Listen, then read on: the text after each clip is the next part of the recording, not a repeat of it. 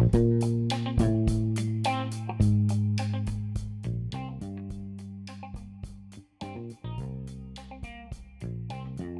aí, galera, bem-vindo a mais um Calango Cast, o seu podcast totalmente informado de notícias e entrevistas.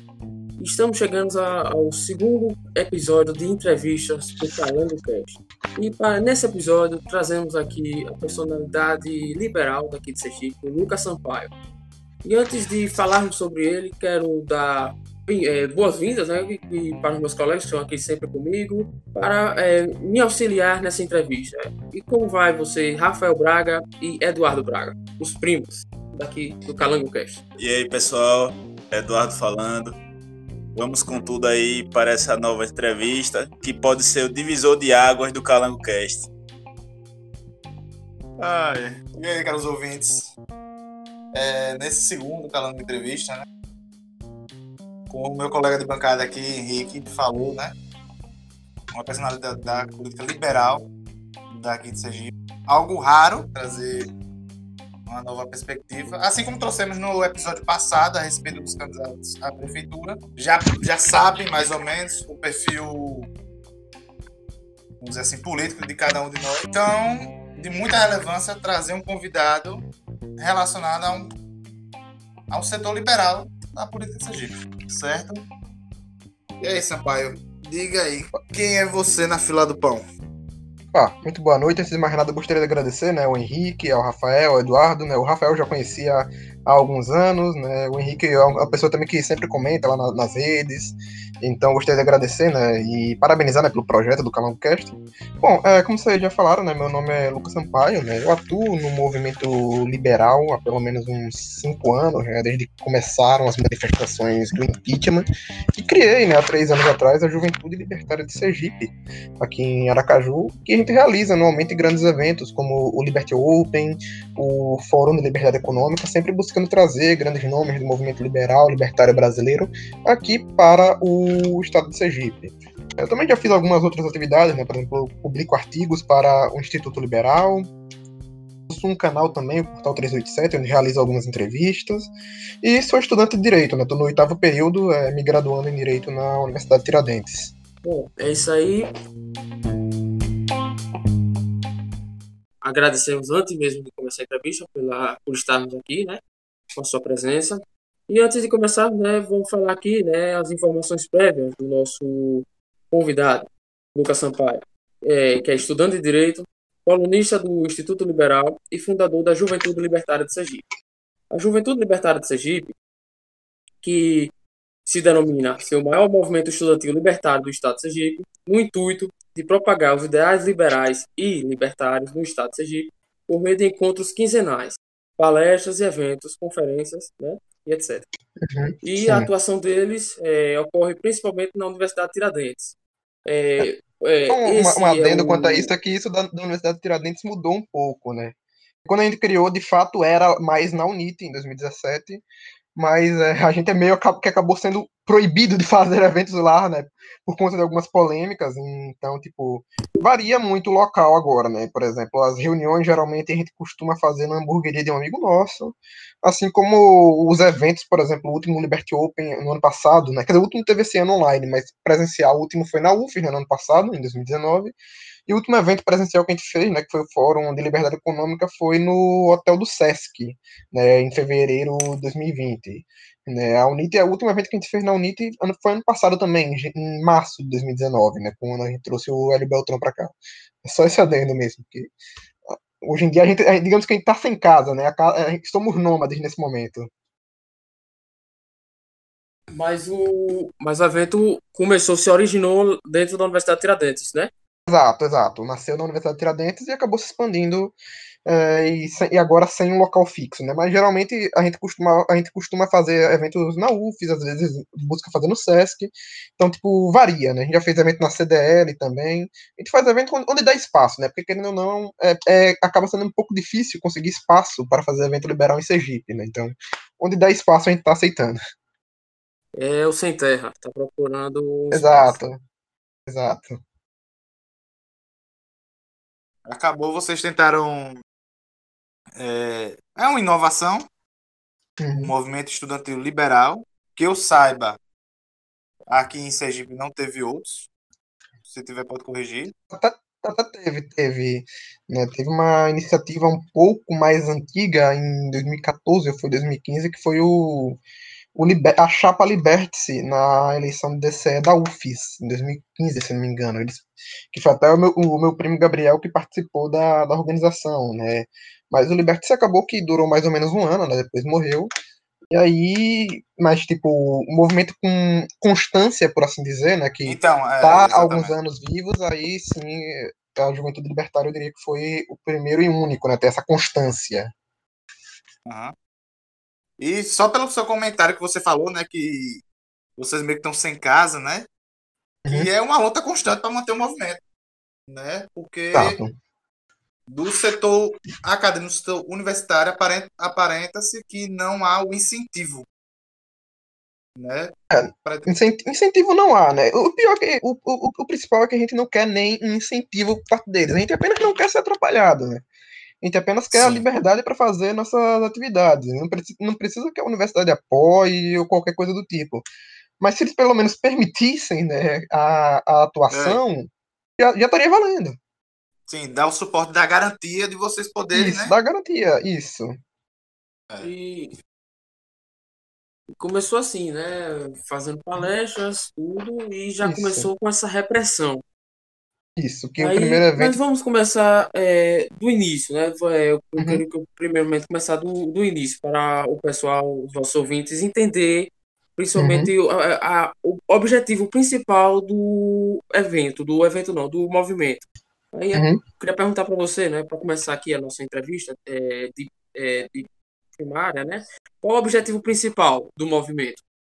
Perfeito. É, o objetivo do movimento, ele basicamente nasce com o intuito de difundir nessas ideias de liberdades no meio estudantil sergipano, né? A gente sempre teve um foco mais estudantil, embora, como eu disse, a gente vem dando uma expansão com o passar do tempo, né? No passado a gente criou, por exemplo, o Fórum de Liberdade Econômica, em que, por exemplo, a gente buscou trazer essas ideias também para o empresariado sergipano, né? Esse ano, que foi a segunda edição, a gente fez lá no Hotel do Sesc e contou com a presença, por exemplo, da FEComércio, da ACESE, do SEBRAE, então, tipo, mas o foco, prioridade sempre foi estudante, mas houve uma expansão, né? Até porque, querendo ou não, é, as pessoas vão crescendo, etc. E a gente vai buscando expandir cada vez mais as ideias até para fora do ambiente estudantil, porque eu diria que o ambiente estudantil talvez seja o mais intoxicado, né, por essas ideias coletivistas, estatistas, ideias de esquerda em geral, né, mas a gente vê que há um problema em, em diversos outros setores aqui em Sergipe. O próprio empresariado sergipano, que sofre nas mãos do Estado, não é liberal. Então a gente vê um, então, tipo,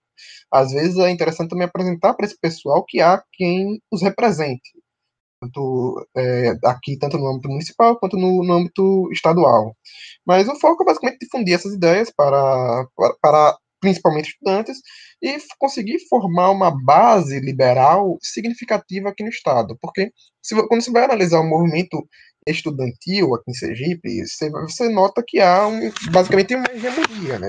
E quando eu falo movimento estudantil, eu não falo apenas dos estudantes que estão militando, mas você pode ver, pegar até a classe dos professores, dos coordenadores. Você vê que há um ensino bastante enviesado né, para a esquerda, para ideias estatizantes, ideias coletivistas, a ideia de que o Estado deve gerir tudo, deve prover tudo. E é, o nosso intuito é mover a janela de Overton para o outro lado, né? Não sei se vocês conhecem o conceito né, da janela de Overton, que é tornar ideias que antes eram impossíveis, ideias que antes eram é, não eram toleradas, to começar a tornar elas possíveis, toleradas, até que elas se tornem a regra. Então, é um trabalho gradual, digamos assim. Bom, Sampaio, boa essa sua explanação. E pegando esse gancho, eu gostaria de fazer a seguinte pergunta: Quais referências nacionais e internacionais o movimento utiliza, que segue Uhum. e, e fazem como estandarte do movimento, se a gente pode dizer assim? Uhum. Pode ser referências tanto contemporâneas quanto clássicas também. Perfeito. Bom, é, em termos de referências, tanto nacional quanto estadual, quanto internacional, quando a gente fala, por exemplo, de pessoas que estão vivas, de, do que tem ativo, eu diria que, por exemplo, o movimento liberal brasileiro, em geral, o movimento, é, é, pelo menos esse movimento liberal moderno que temos hoje aqui no Brasil, eu diria que o principal é, criador dele foi o Instituto Mises. Né? O Instituto Mises, eu diria que foi quem começou, quem começou a, não vou dizer que não existiam, já existiam liberais antes do Mises, já existia o próprio Instituto Liberal mais antigo, mas tipo essa difusão em massa do liberalismo, principalmente para os jovens, começa basicamente com o surgimento dos think tanks. Né? E o surgimento dos think tanks, eu diria que o primeiro deles foi o Instituto Mises, mas depois você teve o, a volta do Instituto Liberal, você tem um trabalho, por exemplo, lá em Porto Alegre, com o Fórum da, da Liberdade, que é feito pelo Instituto de Estudos Empresariais, que já ocorre há mais de 30 anos. Então, tipo, a nível nacional você tem essas referências, né? Você tem pessoas como o Hélio Beltrão, que está há décadas aí, você tem pessoas como o Rodrigo Saraiva Marinho, que eu diria que foi pioneiro a defender essas ideias aqui no, aqui no Nordeste, né? Pessoas como, como como por exemplo, até pessoas mais recentes, tem o professor Denis Xavier, que está fazendo muito sucesso com sua coleção Breves Lições, divulgando pensadores liberais, libertários e, e até mesmo conservadores. Você tem, um, você tem um trabalho que o Lucas Berlanza faz no Instituto Liberal, né, que é o diretor do Instituto Liberal, que é também um trabalho fantástico. Então, tipo, eu acho que a nível nacional, é, nós temos ótimas referências, né? A um ponto de vista histórico, né, falando de pessoas que já morreram, né, a gente tem, é claro, os clássicos, né, a gente tem desde o pensamento liberal clássico, né, John Locke, Adam Smith, e até o surgimento da escola austríaca, né, com, com Menger, com Mises, Hayek, é, e até, até mesmo referência para própria escola de Chicago também, né, como Milton Friedman também acho que é uma referência muito positiva, que traz é, e que traz insights interessantes, importantes para o movimento liberal brasileiro, e além da própria tradição liberal brasileira, né? Que o Brasil também tem uma tradição liberal muito rica. Né? O Brasil tem uma tradição liberal desde a época imperial, né? Com Joaquim Nabuco, com, com Frei Caneca. Aqui mesmo em Sergipe, a gente teve um, um, um representante do movimento liberal, que foi o Tobias Barreto. É, a gente teve pessoas como, na Bahia, como Rui Barbosa, como Luiz Gama. Então, tipo, eu diria que de refer referências de fato não faltam. O que falta é, é um meio para fazer que uma, com que o maior número possível de pessoas possam conhecer essas referências. Muito bem, é a verdadeira aula de história que a gente recebeu agora. e, e nós seguindo para a próxima pergunta, qual foi a dificuldade que você teve ou não sei se você começou esse movimento sozinho, mas que quem iniciou o movimento teve para começar? Qual foi a maior dificuldade ali naqueles primeiros passos?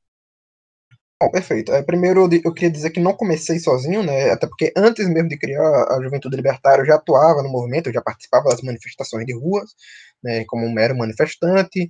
Participei de, participei de alguns projetos antes, como o Livres, por exemplo, e que não deu muito certo. E criei em 2017, na né, Juventude Libertária, não criei sozinho, participaram outras pessoas, né, como o meu próprio primo, o Gabriel participaram também o Gabriel Rocha, que estudava na UNIT, o Afonso, o Afonso Neto, etc., e outras pessoas que estiveram desde o começo. Quanto às dificuldades, eu diria que é aquilo que eu falei, né, de conseguir um espaço, né, porque o nosso primeiro evento, né, o Liberty Open 2017, foi na Unite, e não sei se vocês acompanharam na época, mas é, ou no, no, próprio segundo dia o, o coordenador do curso, já que, que, era na época o Maurício Gentil, já queria censurar a realização do evento, daí lá na Unite, né? Então, tipo, eu diria que a maior dificuldade é justamente isso de conseguir um espaço. Há uma burocracia universitária muito grande que coincidentemente ou não, é, acaba sendo prejudicial somente para o nosso lado, somente para o lado dos liberais. Né? Você vê que a esquerda consegue uma facilidade muito grande para fazer eventos na universidade, para realizar palestras, inclusive com apoio da própria universidade, enquanto nós temos toda a dificuldade, toda uma burocracia. Né? A gente teve problema logo no nosso primeiro ano, né? Referente a esse espaço, em 2017, e a gente teve problemas também em 2018, a gente tentou de novo na Unite, a Unite não quis ceder espaço, então a gente teve que fazer o evento na CDL, Aí quando criei o Fórum de Liberdade Econômica 2019, aí sim a gente conseguiu fazer de novo na Unite. Aí o Liberty Open, a gente queria fazer na Unite de novo. Aí a Unite também, faltando uma semana pro evento, a Unite cancelou, né? A gente teve que migrar para a UFS. Na própria UFS também quiseram complicar pra gente. Então, tipo, eu diria que a maior dificuldade é conseguir espaço, né? Porque os espaços gratuitos, entre aspas, né? Que seriam, no caso, as universidades, é, elas querem fechar as portas para o liberalismo. Né? A gente vê que parece até, não quero fazer nenhuma acusação, né, mas parece muitas vezes que é uma, até uma ação coordenada, né, porque eles veem que, bom, tem que de alguma forma parar, parar o crescimento, parar o crescimento dessas ideias. Qual é, a qual é a forma de fazer isso? Não cedendo espaço. Então a gente vê que a universidade brasileira, infelizmente, não é um espaço para pluralidade e diversidade de ideias, né? Algo que, que vai de encontro à própria definição de universidade, né? Inclusive a UNIT, né? Algo que me deixa triste, né? Porque a UNIT leva o nome de um grande liberal que foi o Tiradentes, né? Então a gente vê que, eu diria que, como eu disse, a maior dificuldade, é, antes de mais nada, é conseguir espaço. E, óbvio, tem outras dificuldades secundárias, como, por exemplo, recursos financeiros, né? A gente possui custos nos nossos eventos, né? Nossos custos são mais com eventos mesmo, mas, por exemplo, a gente tem custo para trazer palestrante, a gente tem custo para conseguir hospedagem para palestrante. Esse ano, como a gente fez no Hotel do Sesc, a gente precisava de, cu de custo para conseguir o espaço, né? Porque o Hotel do Sesc você, você não usa o auditório desde de graça. É, felizmente, a gente conseguiu patrocinadores que conseguiram custear isso, né? A gente teve bastante ajuda das entidades empresariais esse ano. Mas ainda assim é algo que é, é são duas das principais dificuldades, né? Espaço e recurso. É porque sem espaço e sem recurso, não tem evento. Verdade, Sampaio. Inclusive, isso aí que você acabou de falar, para mim, eu, é, foi uma surpresa, porque eu pensava que o movimento libertário, liberal e até conservador também teria muito mais dificuldade, ou teria dificuldade somente na, nos institutos públicos, na Universidade Federal, no Instituto uhum. Federal de Sergipe. Mas eu vejo que é global, vamos dizer assim, é uma unanimidade. Todas as faculdades e todos os, os, locais que deveriam acolher a pluralidade de ideias, na verdade, tentam censurar vocês, né? É, eu diria até que na universidade pública está sendo mais fácil de entrar do que na particular, porque é aquela coisa, a UFES, de certa forma, é terra de ninguém. Né? Não tem muita burocracia na UFES. Não é nem querendo criticar, que realmente não tem muita burocracia. É aquela coisa, a coisa pública é, não tem regras, né? A coisa pública não é bem gerida, então não tem muita regra. Então, se você quer fazer um evento na UFES, né, é algo muito simples, né? Você tem um professor ao seu lado, você consegue um auditório, você consegue uma sala de aula. Agora, na parte, o, o problema da UFES maior é, é, a militância lá que vai querer impedir que você faça seu evento. Mas, tipo, por parte da instituição, a instituição meio que não tá dando a mínima. Eles não vão te dar nenhuma ajuda, não vão te dar nenhum suporte ou proteção, mas também não vão te impedir. Quem vai te impedir, quem vai tentar te impedir mesmo é a militância. Já na particular, embora existe militância, também já tivemos problemas com militância, embora ela seja mais civilizada, por assim dizer, na particular, mas o maior entrave vem da própria instituição. A instituição não está disposta a abrir as portas para você. Bom, Sampaio, para mim é uma surpresa você estar tá falando isso, pois eu imaginava que na universidade pública a resistência seria maior. Pois é, a onda é, esquerdista, a onda é, com, estatal, né, é maior, eu percebo lá, mais lá do que na, na universidade privada. Isso para mim, e, e acho que para meus colegas também, acho que isso é uma surpresa. E sim, aproveitando sim. Que, você falou, é, que você falou isso, eu queria que você relatasse é, quais, é, quais problemas, quais resistências você sofreu, né, tanto na, na UNIT como na UFES, né? Uhum. Relata para mim quais resistências você sofreu e com o seu movimento. Na Unite, né, logo de cara a gente sofreu no Liberty Open em 2017. Né? Em 2017 a gente fez a, o, criou a Juventude Libertária em 2017 e decidimos fazer o Liberty Open, que era uma conferência, né, que tipo não tinha antes nada nesse porte, né? tipo, tinham eventos isolados que reuniam umas 10, 20 pessoas, mas só a gente da bolha. E a gente pensou, pô, podia fazer uma conferência, né, para pregar essa ideia para a comunidade universitária. Né? A gente decidiu fazer o Liberty Open, né? A gente fez o, a gente conseguiu espaço na Unite, né? Na época, até porque, como era algo novo, provavelmente eu acredito que eles nem sabiam do que se tratava. A gente mandou lá os documentos, mas eu duvido muito que tenham lido, provavelmente pensaram, ah, algum, algum evento aleatório, tem, tem, tem vaga no dia, vamos carimbar, pronto. Mas, tipo, provavelmente, eu creio que eles não leram, mesmo que a gente mandou o projeto tudo certo, tudo anotado, mas para terem aprovado, eu creio, provavelmente não sabiam do que se tratava. Mas, enfim, aprovaram, a gente fez o evento, né? A gente, na primeira edição, a gente contou com palestra para do professor Antônio Miller, do professor Rodoval Ramalho, que é de lá da UFES. Como era um evento, como era a primeira conferência, como era um evento teste, a gente decidiu não trazer ninguém de fora nessa primeira conferência. Trabalhar apenas com os convidados que a gente tinha, da, tinha daqui de Sergipe mesmo, né? Como o professor Antônio Mila e o professor Rodoval, que são professores lá na UF, né? Decidimos trazer eles para palestrar na Unite. E a gente, né? Eu palestrei, na época o Leonardo Lisboa palestrou, o Afonso palestrou, meu primo Gabriel palestrou. Porque, como era algo novo, também não fazia sentido a gente gastar dinheiro, rios de dinheiro, para algo que a gente não saberia se ia dar certo. A gente só gastou com panfleto mesmo. E é, decidimos né, fazer o evento, foi até dia 24 e 25 de agosto de 2017, na Unit. Foi, foram duas noites. E aí na primeira noite, tipo, a gente tinha expectativa, a gente tava, não tinha grandes expectativas, né? Mas a gente começou a panflet, fez a panfletagem, fez a divulgação nas redes, etc. E quando a gente chega no evento, é até interessante, que quando eu abro lá o auditório, tem umas 100 pessoas no auditório, né? Que era algo que até não imaginava. Foi algo, uma surpresa que eu tive logo de cara, ver muita gente.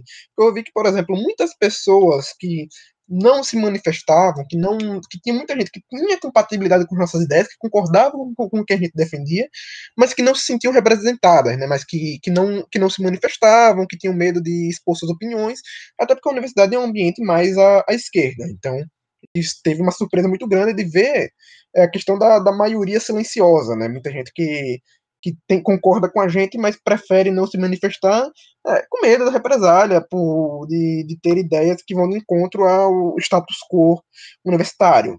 Então, é, teve essa surpresa, mas logo de cara, no primeiro dia, alguns militantes de esquerda, mais especificamente gente tanto da JPT quanto do PSOL, estavam lá no evento, né, lá no, na, na, nas últimas fileiras do, do auditório, e do início ao fim eles tentavam atrapalhar de alguma forma o evento eles faziam zoada, eles, eles faziam perguntas para atrapalhar, eles, eles ofendiam, enfim, ficaram no início ao fim tentando atrapalhar a realização da, das palestras, mas a gente seguiu, continuou fazendo as palestras numa boa, até que na última palestra, no, no encerramento do primeiro dia, né, se iniciou uma pequena confusão né, um rapaz né, levantou a mão para fazer uma pergunta e literalmente levou um chute nas costas né, e, foi, e, foi, e foi acusado de ter feito uma saudação nazista, literalmente. Daí a gente tem as notícias salvas disso daí, inclusive.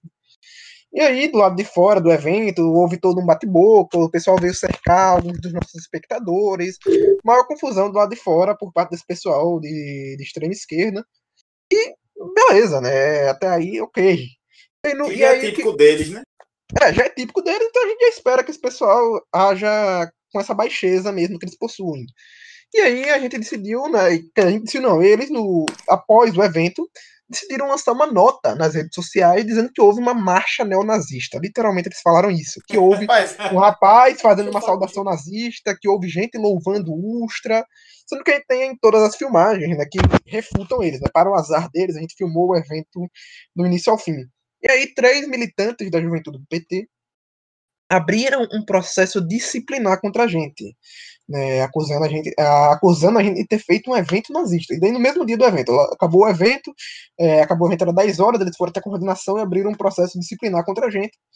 E lançaram a notícia na época na Infonet, né, um jornalista da Infonet, Cláudio Nunes, lançou. Logo após ele, ele deletou e publicou uma, uma, uma errata, né, ele, ele se retratou pelo menos isso, né? Mas enfim, a irresponsabilidade já tinha sido feita e é, começou, né? Toda a polêmica se espalhar pela universidade e como é o nome? Eles começaram a espalhar isso aí nos e-mails da universidade, etc.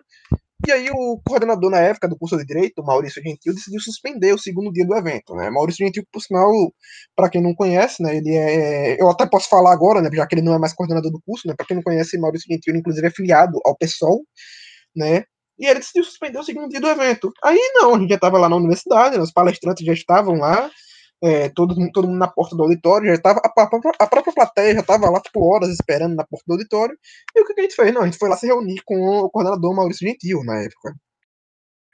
E aí, batendo boca, falando, professor, mas a gente tem aqui todas as filmagens, provando que não foi nada disso que aconteceu. Ele, não, mas tem que suspender para poder fazer o processo para avaliar, tem que esperar algumas semanas, não sei o que, não sei o que tipo, do início ao fim com o intuito, né, de querer parar o evento, de impedir que o evento fosse realizado. né? E aí, batendo boca com ele, do início ao fim, é, mostrando todas as provas na frente dele, e ele mesmo assim inventando desculpas para não liberar a realização do evento, decidiu o seguinte: bom, ok, você não vai liberar que a gente use o auditório, né? Beleza, mas o evento vai ser realizado de qualquer jeito, nem que seja aqui na porta do senhor, né?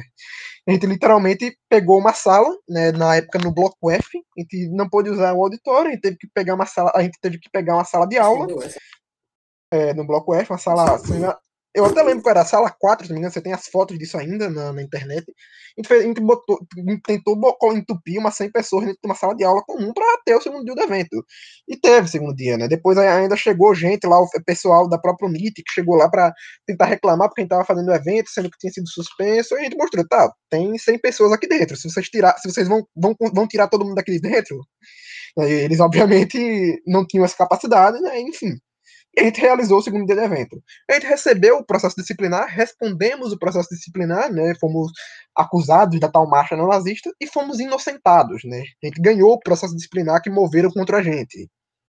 Aí em, 2000, aí, em 2018, a própria UNIT não queria mais confusão e não liberou espaço para a gente fazer o evento.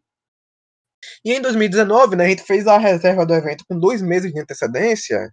E faltando uma semana, eu sou chamado na sala do coordenador Mário Jorge né? E ele falando que não, porque não teve como, não, não vai ter como realizar o evento porque está reservado de maneira errada. Está reservado aqui como uma reunião de grupo de estudos, né? E eu falei, bom, uh, se está reservado algo errado, e eu não sei se está reservado algo errado, foi um professor, amigo nosso, que fez a reserva, não vou citar nomes aqui, é, até para não expor, é, foi ele quem fez a reserva, e eu falei, bom, está reservado de uma forma errada, por que, que você vem me avisar isso só agora, faltando uma semana? Né? Podia ter avisado dois meses, há dois meses atrás, quando a gente fez a reserva. Mas não, eles avisaram faltando uma semana. Mas enfim, é, cancelaram o evento na Unite e a gente teve que migrar para a UFES de última hora. Mesmo assim, a gente conseguiu é, fazer o evento na UFES, colocamos cerca de 100 pessoas para assistir o evento lá. É, o evento lotou o Liberty Open do ano passado. Ele trouxe, a gente sempre traz né, palestrantes de fora. Ano passado a gente trouxe gente como o, Paulo, o professor Paulo Cruz, trouxe o professor Denis Xavier, o doutor Juliano Mioto e, e outros. E é, novamente o evento foi um sucesso, né, apesar dessas tentativas de, de censura. Teve dificuldades referentes também a eventos que a esquerda decidiu invadir, né? Teve, por exemplo, um Liberdade em Pauta, que a gente fez na, na UFES, acho que foi em 2018, que eles foram lá, até lá, provocar, início ao fim, tentar atrapalhar, mas até aí é, não impediram a realização do evento. Então, tipo, as maiores dificuldades que a gente passou foram referentes a isso mesmo, a, a censura, né, na prática censura, né, a tentativa de impedir que o evento seja realizado. Sampaio, na minha opinião, essa tentativa de censura deles, essas manifestações, nada mais é do que a chancela de que o movimento libertário sergipano está indo no caminho certo. Porque está incomodando, incomodando o pessoal, o PT. Tá tocando e, na ferida. E ainda Exato. que a universidade Perfeito. pública é democrática. Onde que é democrática é. assim? Você querendo falar a sua opinião, querendo fazer um evento que você pensa e recebe resistência desse tipo. É uma falácia dizer que a universidade pública é uma democrática. Exatamente, exatamente. É democrático para eles, né? Não pra gente. É isso. Verdade. E todos esse, esse tempo que o movimento tem atuado, na sua opinião, é...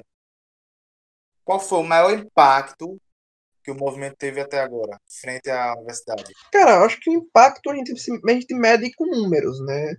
É, por exemplo, esse ano, eu diria que a gente conseguiu o ápice esse ano, né, em fevereiro de 2020, quando a gente fez o segundo Fórum de Liberdade Econômica, lá na, no hotel do Sesc, né, a gente fez em parceria até com o Instituto Brasil 200, em que a gente conseguiu trazer para cá, por exemplo, uma convidada internacional, né, e tipo, eu diria que foi o primeiro movimento liberal do Nordeste a conseguir trazer uma convidada internacional para, o, para palestrar na região, né, a gente trouxe Antonella Marte, né, argentina, Antonella Marte, que é um dos maiores nomes do movimento liberal latino-americano, né, pega as redes dela, mais de 100 mil seguidores no Twitter, por exemplo, via, viaja o mundo inteiro palestrando, palestrando em todos os, já tinha palestrando em todos os países da América Latina, mas ela não tinha vindo ainda para o Brasil.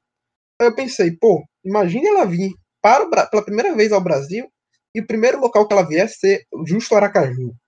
Eu falei, não, eu consegui o contato dela, né, conseguimos negociar uma data, trouxemos ela para cá e ela palestrou aqui. A gente colocou cerca de 170 pessoas ali no, no hotel do Sesc. E uh, não só ela, a gente trouxe, como a gente trouxe também o Monark né, para Aracaju. Não sei se vocês lembram, mas do ano o Monark veio para Aracaju. Né, e foi a primeira palestra relacionada à política que ele deu, né? A gente trouxe ele para cá, tipo, ninguém, ninguém tinha conseguido trazer ele, a gente conseguiu trazer ele. E a Antonella, trouxemos também a Priscila Chamas daqui do lado, né, nossa vizinha da Bahia, e, outros professores daqui de Sergipe, né? Tem, por exemplo, o doutor Henrique Cardoso, que é promotor e professor de lá da UNIT, tivemos o professor Agripino, que é professor lá da UNIT, é, tivemos a professora, a doutora Adriana Malezana, que é até candidata a vereadora esse ano. Enfim, eu diria que o ápice foi esse ano, eu diria com trazendo pessoas que estão querendo, querendo não inovadoras, né? Pessoas que o, próprio movimento liberal brasileiro não tinha, não tinha conseguido trazer. E para medir resultado, como eu digo, a gente tem que analisar números, né? Eu digo que a cada ano os eventos estão cada vez maiores, é, mais, cada vez mais profissional. Eu digo que há um reconhecimento cada vez maior, até mesmo do movimento liberal nacional, né? Por exemplo, o, o Lucas Berlanza, por exemplo, do, do Instituto Liberal, ele publicou recentemente para para uma instituição americana, né, um, um artigo tem até que lembrar qual foi o, a, a instituição, né, que eu até me esqueci, um artigo em inglês que ele publicou lá, falando sobre o movimento liberal brasileiro, e a juventude libertária foi citada. E daí, tipo, eu achei sensacional isso daí. Inclusive, vai sair até uma postagem sobre isso, né? Que ainda não, ainda não saiu na nossa, nas nossas redes, mas a gente vai, ainda vai sair uma postagem acerca disso, né? Sobre essa citação. Mas, tipo, um, há um reconhecimento do próprio movimento liberal nacional. Tem, tem uma parceria muito boa com a Rede Liberdade, né, que agrega movimentos e instituições liberais e libertárias do Brasil inteiro. E tem uma boa parceria com o pessoal do Instituto Mises Brasil, por exemplo. A gente trouxe pessoas, né, tipo, eu diria que os principais nomes do movimento liberal brasileiro já estiveram aqui em Sergipe, né, a gente já trouxe o Hélio Beltrão, já trouxemos o Rodrigo Sarava Marinho, trouxemos o próprio Monarca, como a gente disse, já trouxe o professor Paulo Cruz, o Francisco Ratzo, é, o Denis Xavier e muitos outros, né? Então, tipo, eu digo que... Paulo Cobos, né?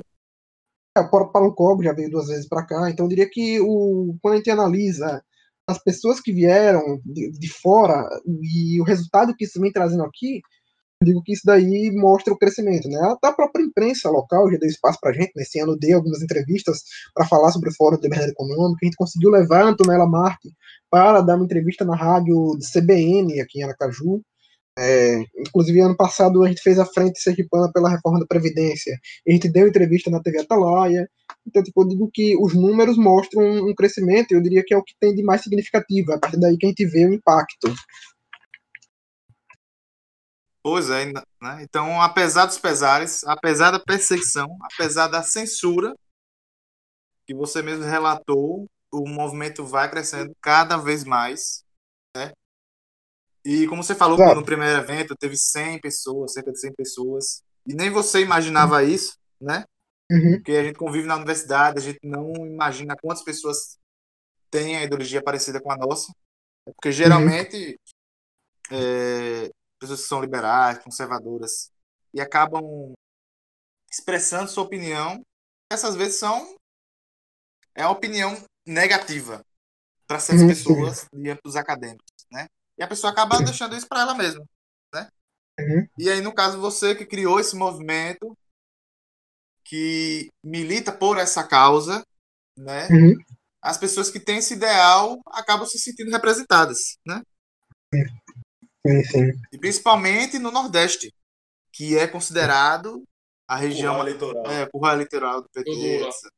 É, do PT, Exato. etc.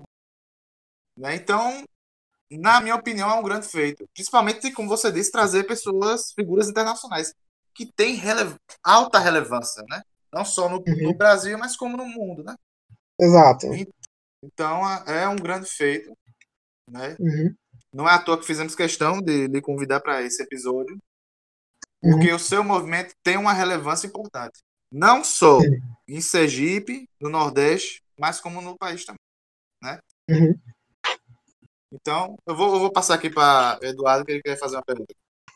Sampaio, antes de, da pergunta, até complementar um pouquinho o que a Rafael falou, e, e aproveitando também a sua fala, é, a- o embrião do Calango Cast foi justamente isso, tentar dar voz aos conservadores, aos liberais, aos libertários, né? A, a todo os a maioria silenciosa, como você bem falou, principalmente da UFES, porque uhum. eu e Henrique, nós somos alunos da UFES, eu já sou há um pouco mais tempo.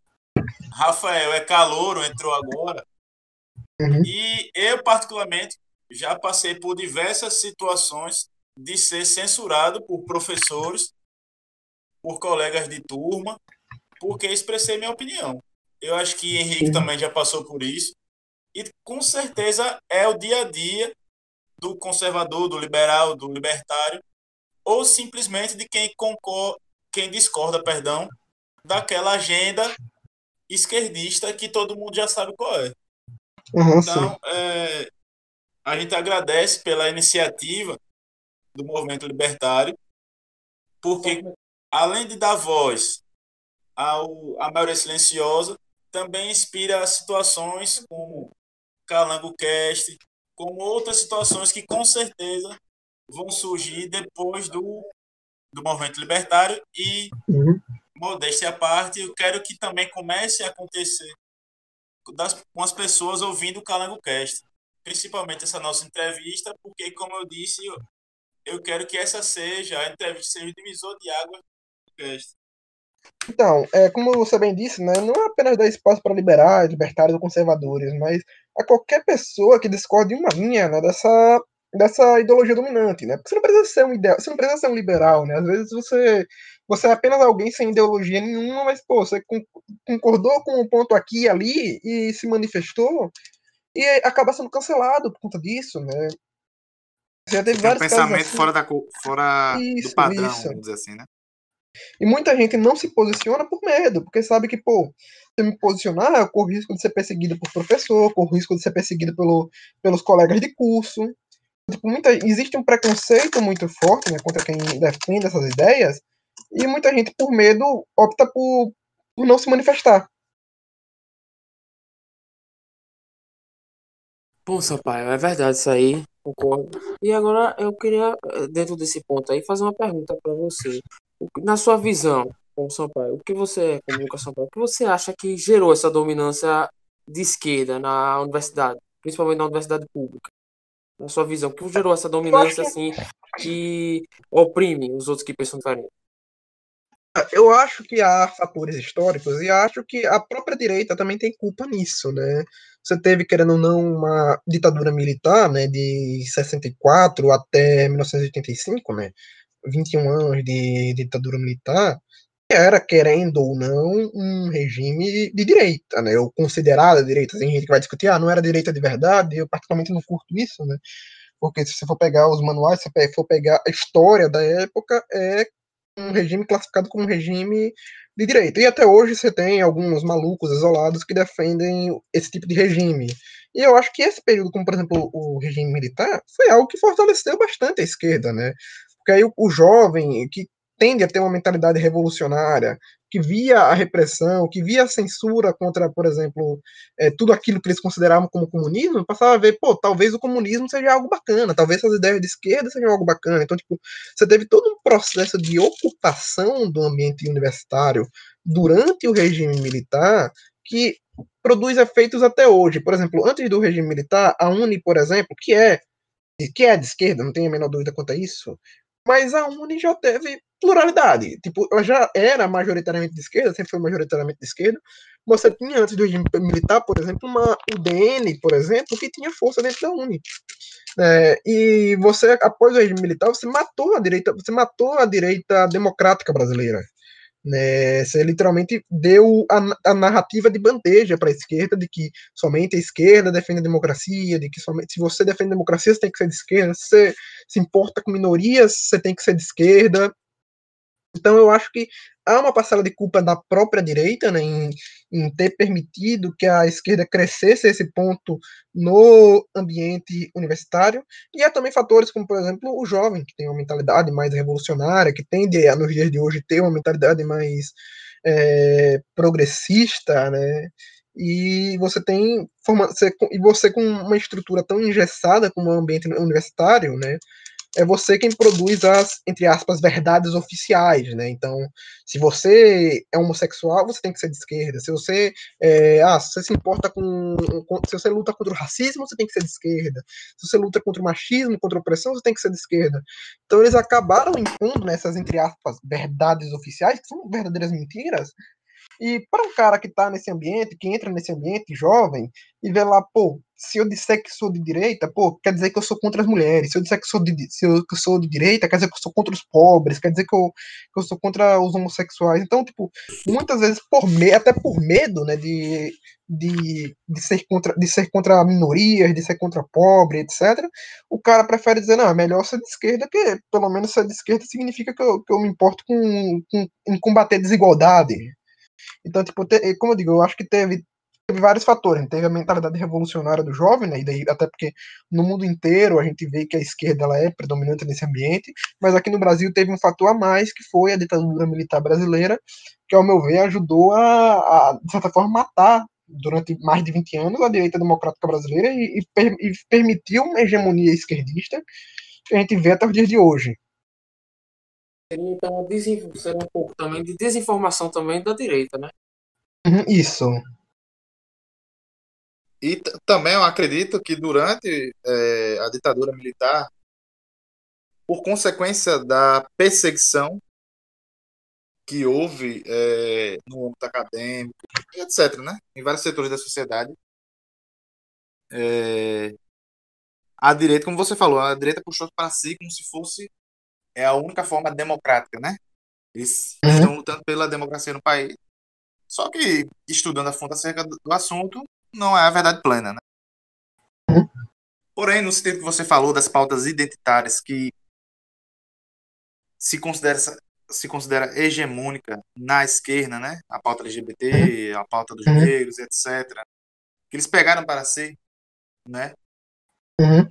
Na sua opinião, o que é que você acha que falta no, em movimentos de direita, dependendo é, conservador, liberal, etc., em relação a essas pautas sociais. Porque a gente pensa que pauta social é sinônimo de esquerda. E não é. Porém, é, pautas com a renda universal. Ela não é. Não foi criada por um movimento de esquerda. Foi criada né? pelo Milton Friedman. Exatamente. E pouca gente sabe disso. Né? Uhum. E é uma pauta de impacto social enorme, né? É interessante até que eu vi uma, esses dias uma entrevista que o Marcos Lisboa deu, né? Dizendo que na época que criaram, por exemplo, o Bolsa Família, quem era contra era o pessoal da esquerda. Muita gente da esquerda foi contra a ideia da renda mínima aqui no Brasil. É. é então, é, é uma, é uma contradição ambulante. É. Nessa questão da, das questões sociais, né? É, é aquela coisa, criou-se o mito de que defender pauta social é sinônimo de ser de esquerda ou de ser progressista, né? O que é uma verdadeira bobagem, né? Porque se for pegar a história, por exemplo, quem lutou contra a, escravidão aqui no Brasil foram os liberais, foi Joaquim Nabuco, foi Luiz Gama que libertou mais de 500 escravos, foi foi, foi, foi, o Chico da Matilda, né, o, dra, o dragão do Mala, do, do Ceará.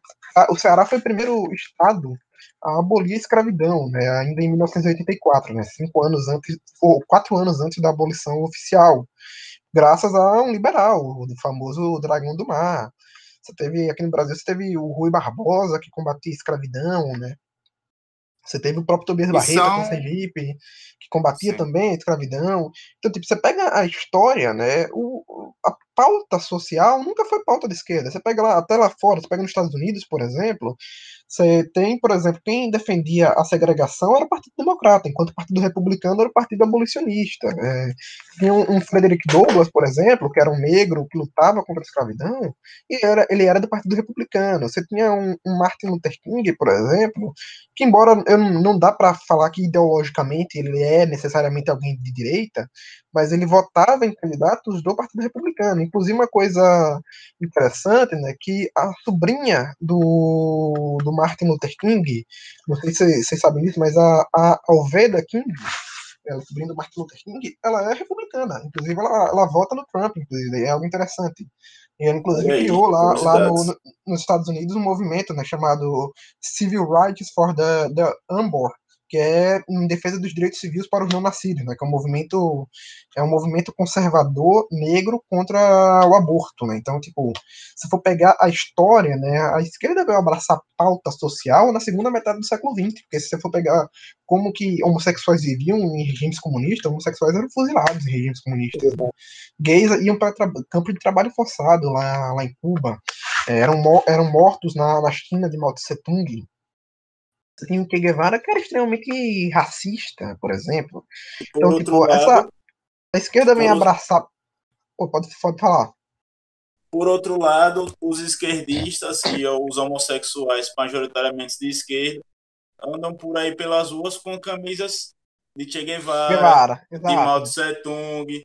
Às vezes não sabe nem quem é. Exato. Há uma desinformação muito grande, que, por exemplo, uma das pessoas que mais lutou pelo, contra a homofobia foi a Margaret Thatcher, que descriminalizou a, a homossexualidade lá na, lá no, na Inglaterra. Né? Então, tipo, você tem um trabalho, você tem um trabalho com a Margaret Thatcher que é negligenciado pelo movimento feminista, negligenciado pelo movimento LGBT, né? Você não vê o movimento LGBT homenagear a Tati, você não vê o movimento feminista homenagear a Tati, mas homenageia o Che Guevara, que era racista e que matava homossexual, né? Então, mas, tipo, novamente, eu digo que novamente tem, um, tem ah, uma parcela de culpa da, da, própria direita, né? Porque a própria direita, de certa forma, contribuiu com essa ideia, com essa ideia de que pauta social é pauta esquerdista, o que não é verdade. Você lutar contra a homofobia não é ser de esquerda, você lutar contra o racismo não é ser de esquerda. Dá para lutar contra o machismo sem ser feminista, dá para lutar contra a homofobia sem ser do, do movimento LGBT. Então, eu acho que a grande questão é: devemos combater o identitarismo, o coletivismo, mas não necessariamente lutas legítimas contra o, o preconceito. E eu acho que a direita ela pecou nesse ponto e a gente tem uma esquerda extremamente desonesta que apagou e tenta re, reescrever a história. Né?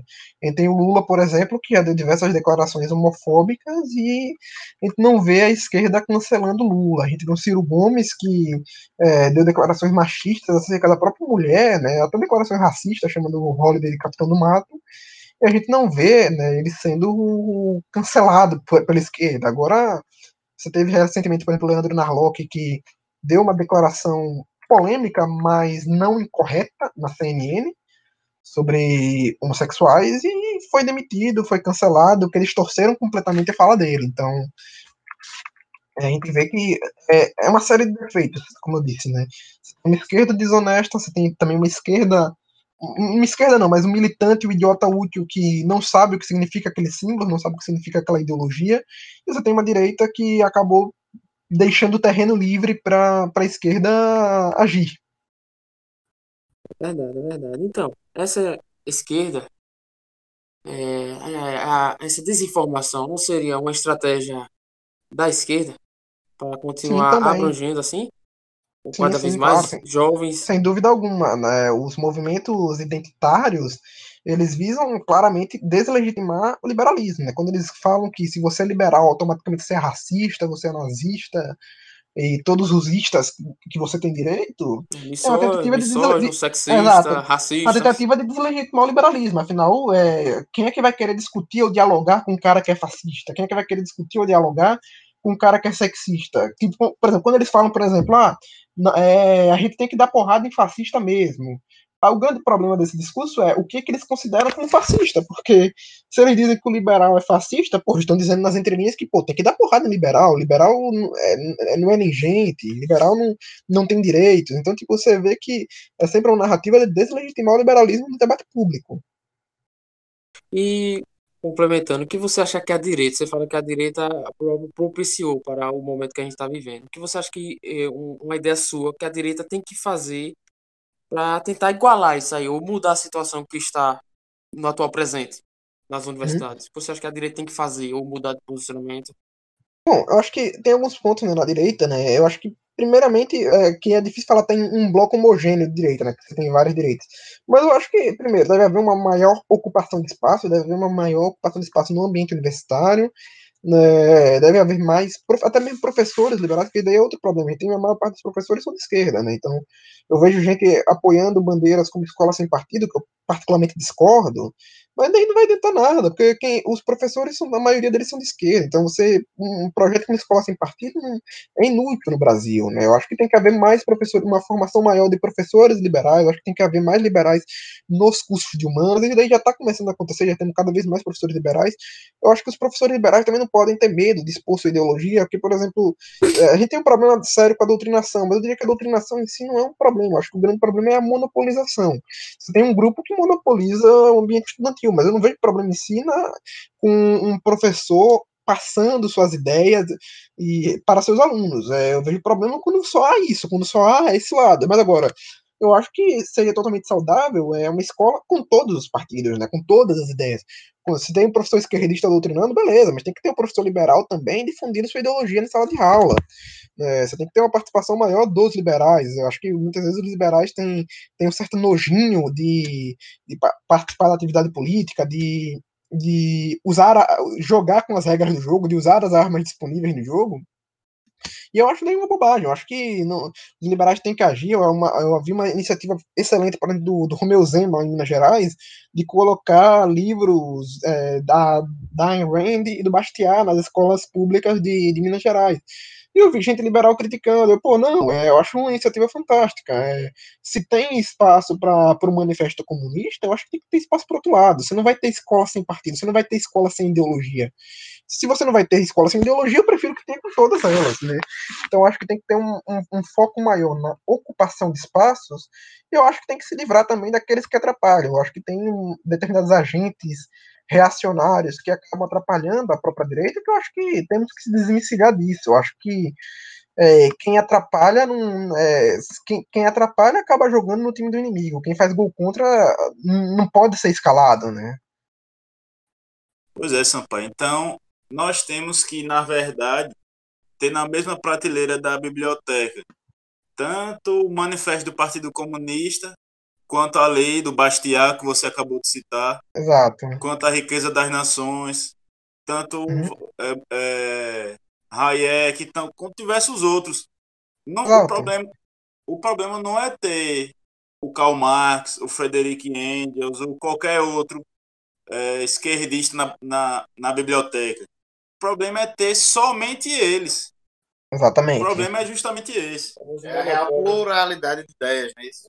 Exato. Uhum. Porque a gente vive um monopólio de ideias. Sim, uhum. exatamente. Certo. Sampaio, é, transferindo essa conversa um pouco para a política nacional, uhum. né, a respeito do governo atual, é, eu, antes da, da gente fazer essa entrevista, eu vi algumas lives suas, né, vi a respeito do Olavo de Carvalho, né, que foi você, Joel Pinheiro, teve um professor que acabou saindo, né? Sim, João César de, de Castro Rocha. É, teve Conde Lopeu também. Uhum. E também sobre uma live antiga sua a respeito de previsões da eleição de 2018. Uhum.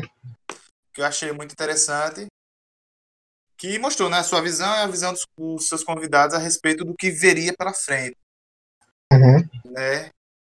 E partindo dessa, né, para você explanar para nossos, nossos ouvintes, em relação à gestão atual, governo federal de hoje, pelo que você acreditava que seria e pelo o que é hoje, mudou alguma coisa? Então, eu acreditava que o governo seria ruim e acabou sendo pior ainda, né? Eu, diria, eu diria que é concordo, isso. Né? Concordo, É, concordo. Porque eu tinha um segundo turno ali entre PT e Bolsonaro, né? Eu acho que foi o pior segundo turno que, que já tivemos, né? Eu sabia que o PT já tinha ficado 14 anos no poder, então já, já, já conhecia o PT, já, já era certeza do desastre, e o Bolsonaro era uma incógnita, né? Tinha uma porrada de ideias das quais eu discordava, né, não acreditava que seria um bom governo, um governo liberal, algo do tipo, mas tinha ali o, o Paulo Guedes, né, que prometia fazer um, uma agenda liberal na economia, você tinha um discurso de combate à violência, você tinha, por exemplo, um discurso de defesa da, da Lava Jato, etc, etc. A gente está vendo o governo Bolsonaro, por exemplo, o governo Bolsonaro conseguiu recentemente algo que nem a Dilma e nem o Temer conseguiram, que foi enfraquecer e matar a Lava Jato, praticamente. Né? Exatamente. O Augusto, o Augusto Aras, na PGR, por exemplo, é um cavalo de Troia, né? É um cara que que é amigo do Zé Seu e tá lá na PGR. Você tem agora esse Cássio Nunes aí, que foi indicado para o STF, que é um cara que é contra a prisão em segunda instância. Você tem um, um André Mendonça, que antes era da AGU e agora é o ministro, é o ministro da Justiça, que escreveu um livro em homenagem ao Dias Toffoli. Então, tipo, você tem um, um governo que está totalmente contra a, a, Lava Jato, né? E, e, e, economicamente, né, que era talvez a, a grande promessa do governo, pelo menos é uma das poucas coisas que se salvavam, o, a agenda reformista do governo morreu, né? Morreu. É que essa live que você falou tem. Eu fiz essa live de previsões, acho que tem uns dois anos já. Eu lembro que, se não me engano, eu falei algo assim que eu não confiava muito no avanço da agenda reformista, eu não confiava muito que as reformas iriam para frente. E acabou que, de fato, não foram para frente, mas acabou sendo ainda pior, né? Que você tem é, possibilidade de volta da, da CPMF, você tem nota de 200 reais por parte do, do, do Banco Central, né? Você tem. Você teve ano passado né, o Paulo Guedes propondo até mesmo aquela ideia do, do peso real, né? Unificar nossa moeda com uma moeda argentina, tipo, uma ideia completamente é, bizarra. Maluca, né? Uma ideia sem, sem pé nem cabeça, né? Sem, sem qualquer respaldo, né? E, tipo, até uma dúvida se essas ideias bizarras são do Paulo Guedes ou são do Bolsonaro, né? Mas você teve esse ano uma debandada do Ministério da Economia, né? Você teve a saída do, do Salim Matar e do Paulo Ebel, né? Justamente porque. E, e eles revelaram o óbvio. O Salim Matar revelou o óbvio. Não há agenda liberal no governo, não há agenda em prol de privatizações, né? O, o Salim Matar era o secretário de desestatização e queria privatizar tudo e saiu porque não tinha como privatizar nada impossibilidade do próprio governo federal. E a gente tem um governo que, ao meu ver, ele está cada vez mais se mostrando, de certa forma, autoritário. Tem gente que acha que é exagero quando fala isso, que fala, ah, não é autoritário porque o governo Bolsonaro não, não implantou censura, o governo Bolsonaro não, não, não, não, não, não perseguiu ninguém. Eles só esquecem que é, o Bolsonaro não fez tais coisas porque existem leis, existem limitações constitucionais que impedem que ele faça isso. Mas você tem, por exemplo, é, toda uma narrativa, por exemplo, anti-imprensa, que, ao meu ver, ela é bastante perigosa. Por exemplo, quando o Bolsonaro ameaçou agredir um jornalista, né? Ou então quando o Bolsonaro decidiu ocultar os dados da, do diário oficial, do, do portal do Ministério da Saúde sobre os números de morte da pandemia, para que não fossem transmitidos pela, pela Globo, e aqui eu não estou defendendo a Globo, mas você vê que é um ataque não a vieses da imprensa, mas um ataque ao próprio exercício do jornalismo, né? E você vê isso é, quando você vê que não é um ataque a vieses, quando o governo ataca muito mais, até mesmo é, veículos que em tese teriam um viés muito mais próximo do governo. É só você ver os ataques que o antagonista e a revista Cruzoé, né, que são veículos de direita, sofrem por parte do governo Bolsonaro. É só você ver os ataques que um cara como o Carlos Andreasa, por exemplo, que é um conservador, sofre do governo Bolsonaro. Então você pega a natureza política do bolsonarismo, ela é uma natureza política antiliberal e bastante autoritária, né? Você vê que os liberais, os próprios não só antiliberal, mas também anticonservadora, né? Os próprios conservadores estão sendo cada vez mais linchados por esse governo. Não é a esquerda que está sendo linchada, é a própria direita. Você tem uma Joyce Hasselman, por exemplo, que tem mil e uma divergências com ela, mas ela está sofrendo uma perseguição absurda, está sofrendo linchamentos absurdos por parte dessa direita bolsonarista. Você tem, por exemplo, um cara como Felipe Moura Brasil, que foi o cara que preparou né, o livro do Olavo, né, o livro que você precisa saber para não ser um idiota, que está que tá sendo diariamente levando porrada desse governo. Então, tipo, você vê que o governo ele tem problemas não só econômicos, não só em questão de justiça, né, com referente, por exemplo, ao filho do presidente, ou referente ao vice-líder do governo, que foi preso agora com dinheiro nas nádegas, né, você tem um problema na natureza política do, do, do bolsonarismo, que é uma natureza política autocrática, antiliberal, bastante autoritária, e que, ao meu ver, é prejudicial para a formação da própria direita, né? porque a própria direita está sendo alvo disso, está sendo atacada por esse governo, e não estamos vendo uma reação à altura. Sim, concordo. É, o próprio. Eu acredito, na minha opinião, que o Bolsonaro ele, ele agarrou as bandeiras do momento, que era o antipetismo, o lavajatismo. Tu for na onda. É, for na onda. E como ele era um Ele se, elegeu, ele se elegeu porque foi o único que surfou na onda, essa é a verdade. Ele foi É, o único esperto o suficiente para surfar na onda. Houve uma incompetência da oposição também, né? De, de não querer surfar nessa. O Bolsonaro, desde o primeiro dia que começaram as manifestações, quem era o político que estava lá nas ruas era o Bolsonaro, né? Então. Houve uma Certo. omissão E- dos liberais nisso daí. E além disso, ele surfou na onda do, da facada, né? Também, né? Também, também. A facada fortaleceu ele. fortaleceu também. Só que, por exemplo, é, outro, outro atrativo. Você até falou no início, em questão do. Tipo, conhecíamos o PT, o governo, como seria. Já tínhamos uma, uma previsão de como seria o governo do Haddad, né? E do Bolsonaro era um incógnito. Ele tinha esse bônus da. É, pode ser bom, pode ser ruim. Porém, é, eu acabei tendo a mesma perspectiva que você, na noção de que ele foi pior do que eu imaginava, né?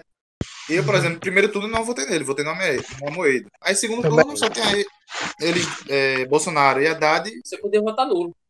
Não, votar nulo é deixar que outra pessoa vote no seu lugar, na minha opinião. Ah, na sua opinião. Numa situação como essa, infelizmente, né? Uhum. Mas é, o Bolsonaro, ele acabou sendo, na minha opinião, pior do que se foi previsto. Pra você. Porque como é que como é que um candidato que se diz anticorrupção, pró-Lava Jato, pô, tem um Sérgio Moro aqui no meu governo, o cara acaba, destrói com a Lava Jato, Ele literalmente fez tudo aquilo que ele fazer. acusou. Exato. Ele literalmente fez tudo aquilo que ele acusou que o PT faria. Ele, ele dizia que o, que o PT ia acabar com a Lava Jato. Ele tá fazendo isso. Ele, colo, ele nomeia petistas, né? Então, tipo, Então, aquilo que ele acusou o PT, ele tá fazendo. Fora é, a enorme desvalorização do real. Uhum. Sim, Você sim. Você chegou a saber, né, que, que o real foi a moeda que mais desvalorizou em 2020. Sim. Óbvio, não é culpa somente dele, né? Porque você Sim, tem também sim. uma pandemia, mas o governo poderia ter, dar andamento a uma agenda reformista que não deu, porque foi prometido para o ano passado a reforma tributária e a reforma administrativa. A reforma tributária eles atrasaram quase um ano e a reforma administrativa nada ainda. Então, tipo, as próprias promessas desse governo foram todas descumpridas. E entrando nessa parte econômica do, do governo, sobre é, mais exato sobre o Paulo Guedes, foi uma decepção para você sobre o que ele prometia e o que ele fez até agora?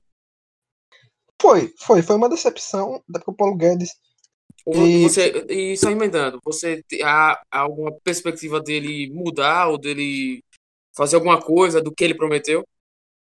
É, bom, vamos lá. É, foi uma decepção. O, Paulo, o Bolsonaro em si não foi uma decepção tão grande porque eu já não gostava dele, mas o Paulo Guedes foi sim uma decepção grande, até porque é um cara que está há mais de uma década no movimento liberal, né? Participou da formação do movimento liberal brasileiro, né? E, tá, e tinha uma promessa de privatizações, de agenda reformista. Tipo, eu sempre tive dúvida se a agenda reformista iria passar no Congresso, né? Tipo, sempre, até na live que o Rafael citou, eu sempre falava, olha, eu não sei se essa agenda vai passar ali no Congresso, eu não sei se ela vai passar ali na, na Câmara, se ela vai passar ali no Senado. Mas eu tô vendo que os maiores entraves à agenda reformista não é o Congresso. Não é a Câmara, não é o Senado, pelo contrário, todos eles aprovaram com muita tranquilidade a agenda reformista. Eu vejo que o próprio Paulo Guedes não entrava essa agenda reformista, porque, por exemplo, quando você tem, por exemplo, uma, um cara visando voltar a ser PMF, bom, então você pode jogar a reforma tributária no lixo. Quando você tem uma reforma administrativa que foi prometida há mais de um ano e não chegou até agora, é bom, então é, um- é uma promessa descumprida. Quando você tem, por exemplo, questão de privatizações, ele, o Bolsonaro eh, prometia privatizar. Eu lembro que a promessa era privatizar tudo, exceto as empresas essenciais, que na época eram quatro que né? Que era a Petrobras, a Eletrobras, Caixa Econômica e o Banco do Brasil, que para mim privatizava tudo, mas enfim, pelo menos já era um avanço. É, mas agora nem, é, nem mesmo a, a, a- televisão estatal ele privatizou. A televisão estatal segue estatal, e sendo que era uma das primeiras promessas que ele tinha. É, então, tipo, é, a coisa mais fácil de se privatizar ele não conseguiu. Os Correios, toda semana entra em discussão se vai ou não vai privatizar os Correios. Até agora, eu- eu só vou acreditar nessa privatização, nessa privatização quando ela de fato sair, porque até agora nada. E, tipo, os Correios é relativamente fácil. Você podia até mesmo. é, até mais fácil do que privatizar seria você quebrar o monopólio, né? Você abrir para que, que outras empresas possam fazer entrega postal. E nem, nem isso está havendo nesse momento, né? Então, Você vê que o Paulo Guedes ele matou a agenda reformista. A agenda reformista não existe mais nesse governo, né? E os principais, é, e os principais nomes dessa agenda reformista saíram, né? Você não tem nomes muito bons no Ministério da Economia, você tem o Jean-Luc Lorenzon, que faz um trabalho fantástico, né? Criou a Lei da Liberdade Econômica, que para mim é um avanço. Mas é, se for pegar a atuação do Ministério como um todo, né? E nesse caso não é nem culpa do Jean-Luc, é mais culpa do Guedes e do Bolsonaro, você vê que foi muito menos do que poderia ser, foi muito menos avanços do que foi prometido e muitos retrocessos, né? Porque quando a gente compara, por exemplo, com o governo anterior, com o governo Temer, por exemplo, o governo Temer assumiu com uma governabilidade muito menor que o Bolsonaro, com uma rejeição muito maior. É, ele teve apenas dois anos, mas eu lembro que logo em 2016 o Temer apresentou logo de cara, né, a reforma da previdência, a, a lei do a, a PL, acho que era 241, né, que é a lei do teto de gastos, apresentou a reforma da educação, a reforma do ensino médio, apresentou a, a reforma trabalhista, né, que passou em 2017. Pulou.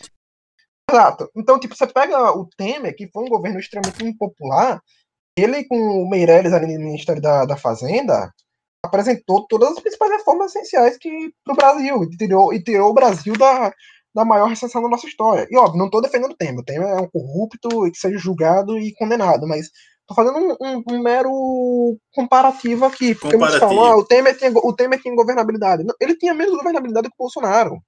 Tanto é que ele não passou, ele não conseguiu passar a reforma da Previdência, por exemplo. Mas ele apresentou as reformas. E o Paulo Guedes, ele sequer está, está apresentando.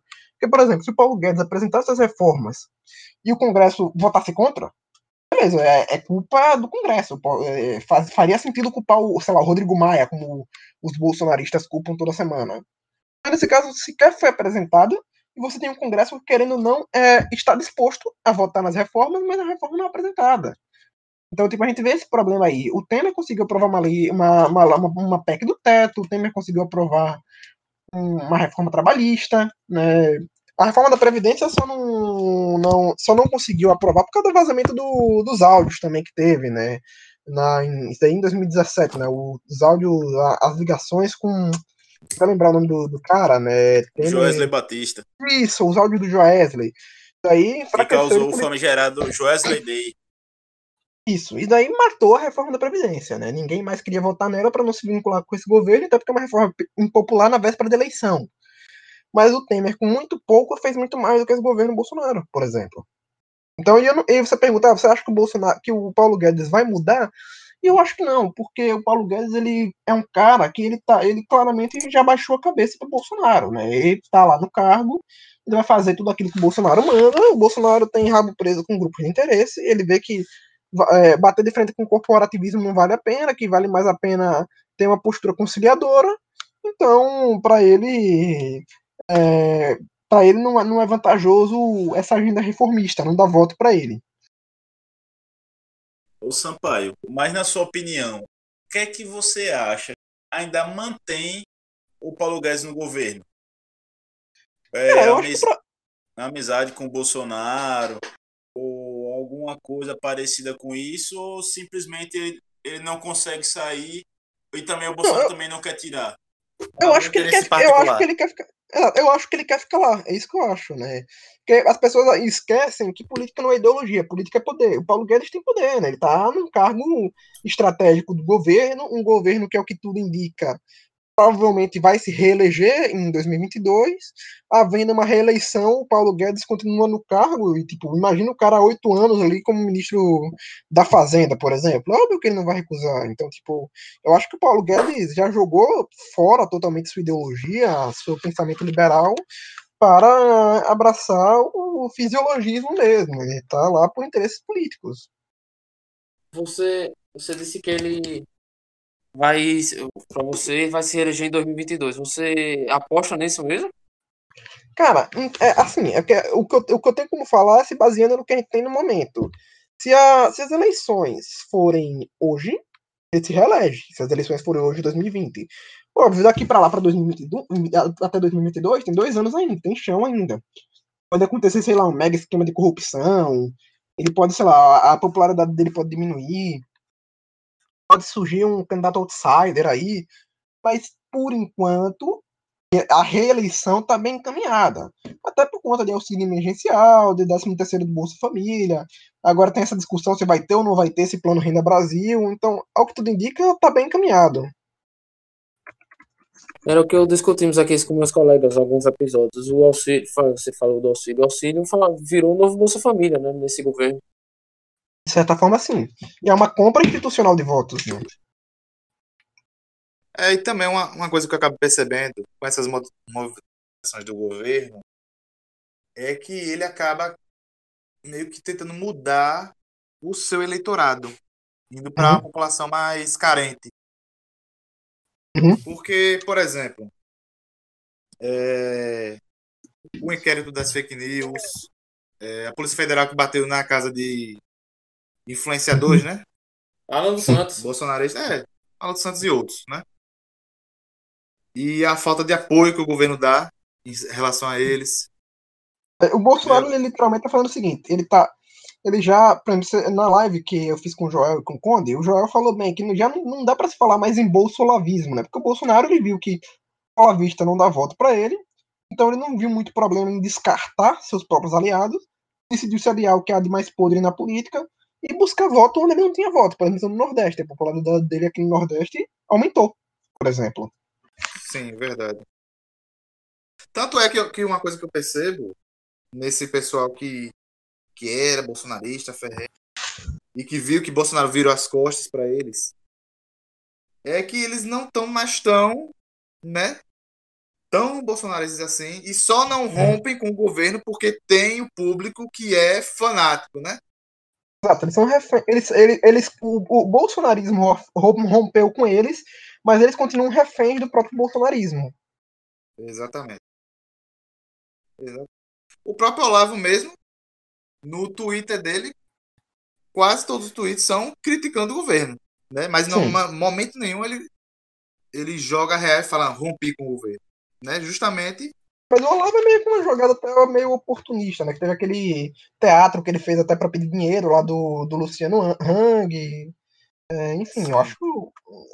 Não acho que tenha muita credibilidade a, a, os ataques dele. Sim. E ele tem até maus bocados, né? Por conta daquela situação do Caetano Veloso, né? O Olavo se fudeu, mas isso. é verdade. É. Isso, isso. Você fica aí com o papo de Olavo. Olavo já é carta fora do baralho já. Vai dever. É, não tem fontes agora, mas é quase 2 milhões. Tá? Uhum. Você não... Pra quem é Cai... Luciano... Caetano Veloso. Caetano Veloso. Caetano Veloso, né? Caetano Veloso. Certo. Era isso. Vamos dar continuidade. Certo. É... Pode ir. Vamos ver aqui a próxima pergunta em relação ao roteiro que a gente fez aqui. Bota aí. Pronto. Voltando um pouquinho em relação ao que a gente está falando, em relação ao movimento de Sergipe. É, o seu movimento ele tem interesse em participar da política sergipana diretamente? Ou indiretamente? Não, direta, direta, indiretamente ele já faz, né? Mas diretamente. Indiretamente já faz. Então, é, você fala em participar da eleição, você fala, né? Isso. É, exatamente. Apoiando algum político. Não, assim, é, a gente evita né, se misturar com a eleição em si. A gente tem, obviamente, como indivíduos, nós temos nossos candidatos, né? Por exemplo, esse ano o Tiago Dias é candidato a vereador aqui em Aracaju, né? E é alguém que saiu do nosso movimento, é um cara que tem amplo apoio de todo o nosso núcleo. Agora, a gente sempre tenta fazer uma divisão entre, entre, a, entre a, o movimento e a nossa atuação como indivíduos. Eu sou 100% favorável da participação política, eu acho que é importante haver movimentos para a participação política, mas eu digo também que não é a nossa, o, nosso, o foco da juventude libertária. A gente tem foco de difundir ideias libertárias para os jovens, para os estudantes, para empresários, é, mas a, a nossa estratégia é muito mais uma estratégia de comunicação, de fazer trabalho de base o político, ele é alguém que, querendo ou não, ele, ele vai se aproveitar do trabalho de base que a gente faz, mas o nosso papel não é participar da campanha deles, né? Eu acho que devem haver outros movimentos focados nisso. Mas agora, por exemplo, eu, por exemplo, estou ajudando, por exemplo, o Tiago Dias na, na campanha. Tem gente, por exemplo, a Adriana Malezan, que é uma pessoa que palestrou já em evento nosso, que é uma pessoa que, que, ó, que também apoio bastante, que, e que muita gente da Juventude Libertária também apoia ela. Então, tipo, eu acho que é importante a luta política, só que eu também acho que não é bom misturar as coisas, né? Eu acho que o movimento ele, ele, ele deve ser sempre um braço independente E, claro, deve apoiar quem tem, quem tem mais compatibilidade com nossos ideais, mas também não pode ser um apoio cego, um apoio irracional, e se o cara fizer besteira lá na hora, se ele se eleger e fizer besteira lá na hora, será criticado como qualquer outro. Continuando sobre. Vai falar pra falar. E continuando sobre a política que seja. Como você vê o Partido Novo, suas diretrizes e dentro daqui do, do estado de Sergipe, com suas ideias é, tidas liberais? E até complementando, Sampaio, o Partido Liberal também, que é capitaneado aqui em Sergipe pelo Milton. Andrade. Isso. Bom, perfeito. Quanto ao novo, para mim, é, para mim é disparado o melhor partido que temos hoje no Brasil. Eu tenho inúmeras críticas a posturas do novo, que acabam sendo posturas, de certa forma, negacionistas políticas, né? Muitas vezes uma postura de negação da política. Algumas posturas, por exemplo, as metas que eles fizeram, né? Por exemplo, aqui em Aracaju não tem candidato do novo esse ano por conta de metas do próprio, da própria Nacional, né? Que a meta aqui era ter 150 afiliados e arrecadar 60 mil reais. E é uma meta única para todos os municípios, né? A meta que Aracaju tem que cumprir é a mesma meta que São Paulo tem que cumprir. Isso aí eu sempre achei absurdo, sempre falei abertamente para os meus amigos do Novo que acho isso absurdo, meta tem que ser proporcional, então tem, tem, eu acho que tem muitos defeitos no Novo, mas comparando ao resto, eu não tenho a menor dúvida que é o melhor partido do Brasil, é um partido que, ao meu ver, no âmbito nacional vem fazendo um bom trabalho, né? os melhores deputados do Brasil são do Novo, o melhor governador do Brasil, o Romeu Zema, é do Novo, é, aqui em Sergipe a- a- houve um trabalho muito bom que a Adriana fez, que o Aurélio fez, que o Milton fez, mas que infelizmente eles tiveram que sair do Novo, né, por conta dessas burocracias. E quanto ao PL, eu acho que o trabalho do Milton é um trabalho fantástico, né? Inclusive, com o- os ex-membros do Novo estão saindo todos pelo PL, daí também é algo que eu acho sensacional. Né? Eu acho que é importante haver um partido que represente os ideais aqui, aqui em Sergipe. E se o PL não, não é liberal no âmbito nacional, pelo menos aqui em Aracaju ele vai fazer jus ao, ao nome aqui nessas eleições eh, municipais. Então, eu acho importante o trabalho que Milton vem fazendo, né? Milton que foi candidato a governador e que, querendo ou não, está fazendo um bom trabalho levando essas ideias liberais para a política institucional, para a política eleitoral. Ô Sampaio. Partindo aqui para o. Voltando na. Voltando para o movimento. É, o movimento, Bertalho, tem algum patrocinador do movimento que contribui é, mensalmente, semanalmente? Ou os patrocinadores aparecem? Ou vocês vão atrás dos patrocinadores somente na época dos eventos? Então, aí a gente tem um grande problema, que não, a gente não tem patrocinadores periódicos, tipo, a gente não tem alguém que doa todo mês pra gente. Até tem esquerdista que acusa, né, mas adoraria que fosse verdade, né, mas o que a gente tem é nos eventos mesmo, né, por exemplo, sempre que a gente vai realizar um evento, a gente busca patrocinadores, né, por exemplo, esse ano a gente teve um evento que foi patrocinado, que eu acho que foi o evento mais patrocinado que a gente já teve, né, que recebeu patrocínio da Fora Empresarial, né, da, da SESI, do Sebrae e da, da FEComércio, né? Mas geralmente são pessoas físicas que doam para ajudar a realização do, do evento. O Milton já fez doação, o Dr. Delcio já fez doação, a gente já teve o Dr. Vitor Albuquerque que já fez doação, é, o Aurélio já fez doação em um ano, que ele já doou 100 reais ou foi 200 reais em um evento. Então, tipo, a gente conta muito com doação de pessoas físicas para a realização de eventos, mas ah, a gente não tem um caixa, né? A gente não faz caixa, a gente não tem é, doadores mensais ou semanais. Infelizmente, isso a gente não tem e é algo que a gente vai buscar ter. Né, porque é importante, mas por enquanto a gente só tem doadores pontuais para os eventos e é, não tem nenhum fim lucrativo, a gente não lucra com os eventos, né? O que entra é muito pouco, com a venda de ingresso é muito pouco que entra. Quando, quando tem lucro, é 100 reais lucro, por exemplo. A maior parte do, da, do que a, a venda de ingressos ela serve muito mais para custear aquilo que o patrocínio não cobre. E Sampaio, ainda retornando àquela primeira parte da entrevista, falou muito sobre o os eventos que vocês fazem, e agora quem está retomando um pouco esse tópico, qual é a reação dos palestrantes, principalmente os palestrantes nível nacional, nível internacional, quando vocês, que são um movimento relativamente novo, relativamente não, é, é um movimento novo aqui no estado, Uhum. como, como é que eles reagem quando vocês abordam eles para fazer esse convite? Então, depende. Geralmente tem, tem, alguns, tem alguns palestrantes, obviamente eu não, não posso ficar citando o nome, mas tem alguns, por exemplo, que tem preconceito com, com Sergipe. Eu, às vezes pensa, pô, pra que, que eu vou até Sergipe? Ah, não deve ter ninguém, vou, vou perder um dia de trabalho pra, assistir um evento lá em Sergipe. Porque a gente não paga cachê, a gente só paga passagem e hospedagem. Então a gente sempre deixa claro, a gente não, não tem a menor disposição em pagar cachê de, de palestrante, somente passagem e hospedagem. Mas tem alguns palestrantes, como, como eu disse, eu não posso citar nome, mas que tem um certo. Não sei se preconceito é a palavra certa. Eu acho que não é nem por maldade esse preconceito, né? Mas eu acho que o cara pensa, pô, Sergipe, o que, é que tem em Sergipe? Que, será que vai ter alguém para assistir? Não vale a pena. Mas, por outro lado, tem muita gente que abraça a ideia. Por exemplo, uma coisa, por exemplo, o pessoal do Instituto Mises. Tem muita gente que critica o Instituto Mises, mas é o pessoal mais humilde que eu já conheci nesse movimento liberal, por exemplo. É o pessoal que você chama. Você pode estar no, no interior do Acre. Se você chamar, os caras vão. O Hélio Beltrão, se você chamar ele para qualquer evento, o cara vai. Um cara como o Rodrigo Saraiva Marinho, né, do Ceará, você chama, o cara vem até a sua cidade. Você tem um cara como, um, como o Denis Xavier, o Denis viaja o Brasil inteiro para palestrar. Então, tipo, você você tem muita gente que, que é mais humilde, tem muita gente que está disposta a, a, a, palestrar, eu diria que a maioria está disposta a palestrar, com as, com as poucas exceções que, que eu não posso mencionar, né? Mas você tem, por exemplo, um cara como a, a própria Antonella, ela se surpreendeu ao ver a quantidade de pessoas aqui.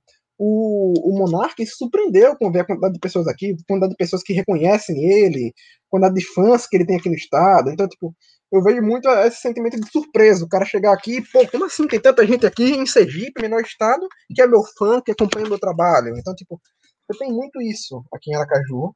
Né? Então, tipo, você tem um preconceito, mas eu acho que os bons resultados acabam é, quebrando esse preconceito. Que, por exemplo, gente que por preconceito não quis vir um ano, no outro ano viu, pô, de fato eu errei, de fato tem público lá. Então, é, é, é algo interessante. E Sampaio, você vê que já tem interesse de pessoas de outros estados, é, eu falo em respeito a espectadores, não palestrantes, que tem uhum. interesse de vir a Sergipe nos eventos da, juventude, da juventude libertária? Tem. Ano passado, por exemplo, teve a Gabi Castelo Branco, que é de Brasília, e viajou de Brasília até Aracaju para ver o Liberty Open, por exemplo. Porra. E, tipo, é longe. E veio. É, com certeza. Então, tipo, tem algumas pessoas que têm interesse em viajar até, até Aracaju para ver o evento. Agora, a grande dificuldade é custo. Porque, por exemplo, é muito mais fácil para mim viajar para São Paulo para ver um evento do que alguém de São do que alguém, sei lá, de, do Rio de Janeiro viajar para Aracaju. Porque é, é, é caro passagem para Aracaju. Para quem mora no sul, Sudeste, é caro vir até aqui, entendeu? Para quem mora em São Paulo, nem tanto. Brasília também nem tanto. As passagens em Brasília são relativamente baratas, porque tem muito voo. Mas para alguém sei lá, que mora em Porto Alegre, pô, é caro vir para cá mim não é tão caro ir até Porto Alegre. Eu fui para Porto Alegre em 2018 para assistir o Fórum da Liberdade, por exemplo. Mas para o cara de Porto Alegre é muito caro de sair de lá de Porto Alegre para ir até Aracaju só para ver um evento. Querendo ou não, é, é, tem, tem, aquela questão da diferença de cidade grande para cidade pequena, né? Querendo ou não, eu, quando eu vou para São Paulo para ver um evento, não tem só o evento, você tem, você tem de tudo para se fazer em São Paulo. Em Aracaju, muita gente, novamente contra aquele preconceito que eu te falei, acha que não tem muita coisa que se fazer aqui em Aracaju. Então ele pensa, pô, eu vou sair de Aracaju, o evento é até bacana, mas pô, vou sair da minha cidade aqui, viajar não sei quantos quilômetros só para ver um evento. Pô, será que compensa? Será que vale a pena? Então, há esse, há, há esse pensamento, né? Por parte de, algum, de, de, algumas pessoas, e eu respeito, eu respeito que, que, que, a pessoa pense dessa forma, e respeito que a pessoa tenha dificuldades para vir até aqui. Né? Ah, existem custos, né? E os custos não. É, é aquela coisa, né? Recursos são escassos, nem todo mundo tem dinheiro para vir até aqui assistir um evento. Mas eu acredito que isso está mudando, eu acredito que cada vez mais teremos espectadores do, de outros estados aqui nos nossos eventos, né? Sampaio, pensando nesse pessoal que quer vir para cá, mas não tem tanta, tanto poder aquisitivo, você pensa em fazer tipo um evento misto, tanto presencial quanto online. Já teve um online. Não, online teve. Não, um, um evento misto. Que o pessoal possa vir, ter aquele contato presencial com o palestrante, mas também uma pessoa, como você citou, de Porto Alegre, de Manaus, então, que quiser assistir, possa também, pagando um preço menor. Então, aí é que tá o problema. A gente grava nossas palestras e disponibiliza no YouTube depois. Problema de fazer dessa forma que você falou é que, você, é que a gente acaba perdendo público presencial. Porque vai ter, pode ter gente, sei lá, daqui de Sergipe, que mora, sei lá, lá em Canindé, que vai preferir pagar o online que pagar o presencial, porque Aracaju é longe.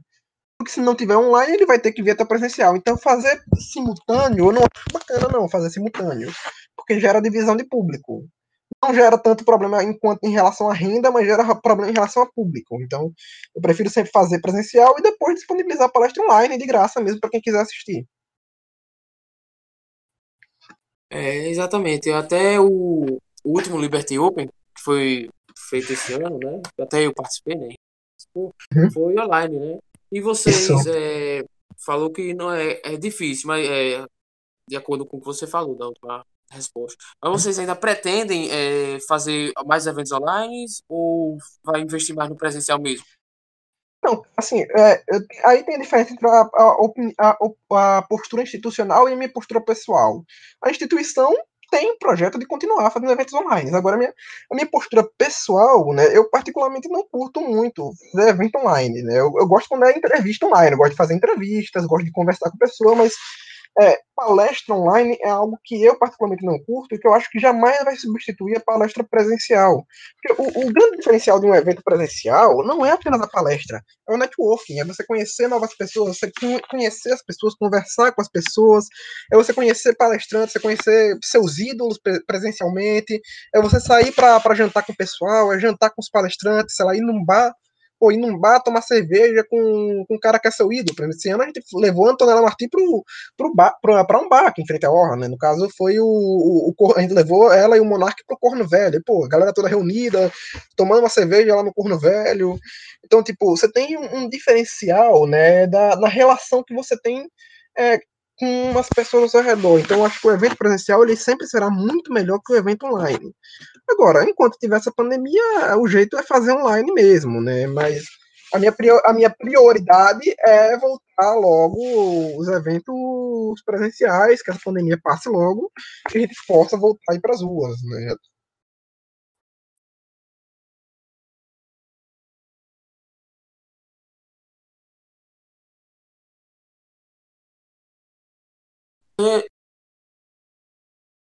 Você, Sampaio, tem um canal no YouTube, né, que a gente já falou aqui, que é o Portal uhum. 387, né? Isso. E que você, como falou, faz é, entrevistas, né, com, que a gente já falou aqui. Uhum. E sobre esse portal, né, você é, seria tipo uma extensão do, do movimento. Não, não seria. Aí que tá. Hum. São coisas separadas, né? O movimento ele é local, ele se, ele se limita a Sergipe o Portal 387 é um projeto nacional, né? Não tem, não tem um, o Portal 387 não tem um foco em Sergipe, não tem um foco em Aracaju, é, enquanto o, a Juventude Libertária tem um foco total aqui em Sergipe. E o portal ele tem atividades bem distintas do, da, da juventude. Né? A juventude ela faz palestras, ela faz eventos, faz conferências, e o portal a gente visa entrevistar pessoas, a gente visa mediar debates, a gente visa é, conversar. Então, tipo, tem uma diferença. É, é, é, muito mais similar a um podcast, como que vocês fazem, do que a, a, a, uma, a um evento, como, como a Juventude Libertária de Sergipe faz, entendeu? Então, tipo, é um, é um projeto separado, óbvio. Tem gente que acompanha ambos, tem gente que vai tanto nos eventos da Juventude Libertária e que acompanha ao mesmo tempo o Portal 387, mas é, sempre deixando claro, são duas coisas distintas, eu sempre evito associar, né, até porque, por exemplo, o Portal de 387 ele vai muito além do libertarianismo, né, eu converso com eu converso com gente que é conservador, converso até com gente que é de esquerda, por exemplo, sem problema nenhum, se bem que no próprio Liberty Open a gente também já deu palco para gente que não é necessariamente liberal, mas enfim, no Portal 387 a gente foca em trata até de temas que não são necessariamente políticos, né? Enfim, o Portal 387 ele tem um foco na comunicação. A gente visa entrevistar e conversar com pessoas das mais variadas ramificações do movimento liberal e até pessoas que não são do movimento liberal. A gente, tá, já, a gente conversa com conservador, a gente conversa com. A teve, com esquerdista é mais difícil, né? Teve o teve esse caso com o João, João César de Castro Rocha, que saiu no meio da, da, do, da entrevista, né? Mas, enfim, se o esquerdista estiver disposto a conversar, a gente também não, não vê problema em conversar, contanto que não seja um autoritário, né? Se, se for um cara mais, moderado, a gente até conversa sem problema, sem problema nenhum. É, mas, enfim, a gente tem um, um portal, um foco de conversar é, com é, um foco maior na comunicação né, e um foco muito mais amplo, não é, não é algo tão nichado. Óbvio, tem um foco liberal, né, conversar com pessoas do nosso meio liberal, mas ele conversa com gente que não necessariamente é desse meio também. Aí uma diferença. A juventude libertária ela tem um, um, um, foco mais, entre aspas, ideológico, né? E enquanto o portal não tem esse foco tão ideológico. Embora tenha, seja ideológico, porque tem uma ideologia, tem um viés, né? Mas a gente, ele é mais amplo, por assim dizer. E só por uma curiosidade aqui mesmo, por que Portal 387? Por que esse número? Todo mundo pergunta o número, né? Você pode ver, por exemplo, que o meu nome aqui é, no Discord ele também é Sampaio 387. Se você for olhar o meu Instagram, também é Sampaio 387. Para quem joga, se, se alguém tiver PSN e me adicionar na PSN, você vai ver que meu PSN também é Sampaio 387. Por quê? Eu uso esse nick há 11 anos, né? Eu jogava muito MMORPG né, lá em 2009, 2010, joguei muito Priston Tale, Adventure Quest World, joguei Shaya, Lung, joguei um pouco Ragnarok. Hoje eu, particularmente não gosto de não gosto de nenhum deles, né? Eu não tenho muita paciência hoje em dia, mas na época que eu jogava ali entre 2009 e 2011, teve algum jogo que eu fui criar uma conta fui botar meu nick como Sampaio. Obviamente já havia alguém com esse nome e não consegui criar. Apareci, eu lembro que aparecia ali no lado as sugestões de nomes. Aí aparecia lá a sugestão. Usar Sampaio 387. E eu, eu achei o número interessante e decidi usar. Aí ficou. Aí quando fui criar um canal, pô, boto como? Aí eu pensei, pô, portal e, pô, o que, o que, que eu coloco aí para representar? Pô, bota aí 387, até porque é um número genérico. É, tipo, não tem nenhum significado esse número. Apenas um número que eu usava para jogar RPG que eu uso até hoje nas minhas redes.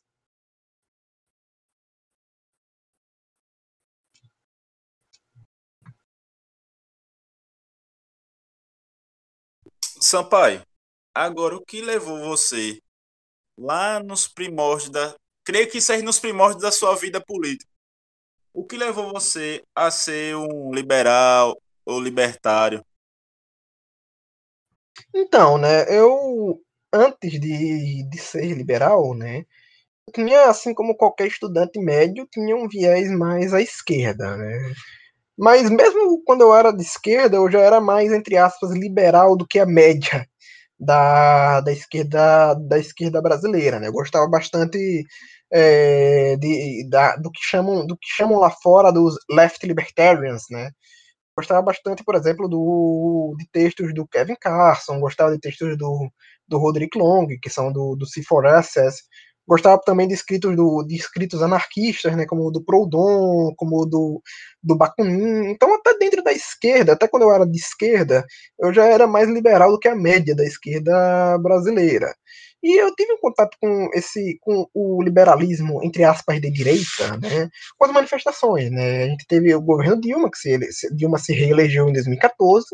2015 estoura a maior crise da nossa história começam as manifestações e, bom, eu fui procurar saber, pô, por que que tá tendo isso? Por que que tá tendo essa crise? Qual é a, a origem de todo esse problema? E aí eu caí, né, em, em sites sobre libertarianismo, né, eu descobri, descobri o, o, Instituto Mises Brasil, descobri o canal do Daniel Fraga, na época eu descobri até o canal do, do próprio Paulo Cogos também, que hoje eu tenho inúmeras divergências, mas na época bastante importante naquela época, e fui começar a consumir conteúdo. Eu conheci o Instituto Liberal, conheci o ILISP, enfim, fui conhecendo o, o, os think tanks, né? E aí, pô, comecei a ver, pô, interessante daí de, de, liberalismo. Eu comecei a participar das manifestações contra, contra o PT, aí decidi criar um canal para falar sobre política. E comecei a me manifestar no movimento liberal, né? Em 2016 é, surgiu o Livres, eu decidi participar do Livres. Aí em 2016 a gente fez aqui em Sergipe o Instituto Liberal do Sergipe, né, do qual eu depois me afastei para criar a Juventude Libertária. Então, tipo, eu tive um contato é, muito cedo com o liberalismo por conta da, das circunstâncias do momento, né? Das circunstâncias políticas do, do, do Brasil. É, e decidi é, é, apoiar essas ideias, a me manifestar contra o governo Dilma.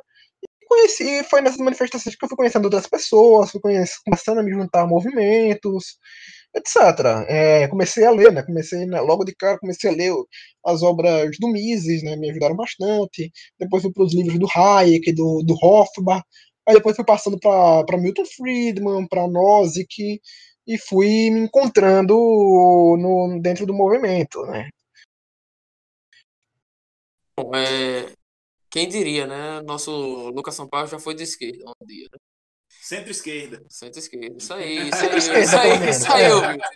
O, É. o principal encabeçado do movimento liberal já foi de esquerda. Mas é, brincadeira.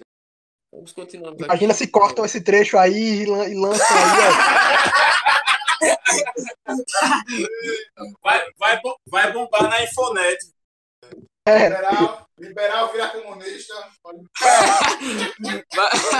Tem que ter aquele sensacionalismo. Ai, meu Deus. Sim, fala aí. Agora é sério, né? Continuando aqui.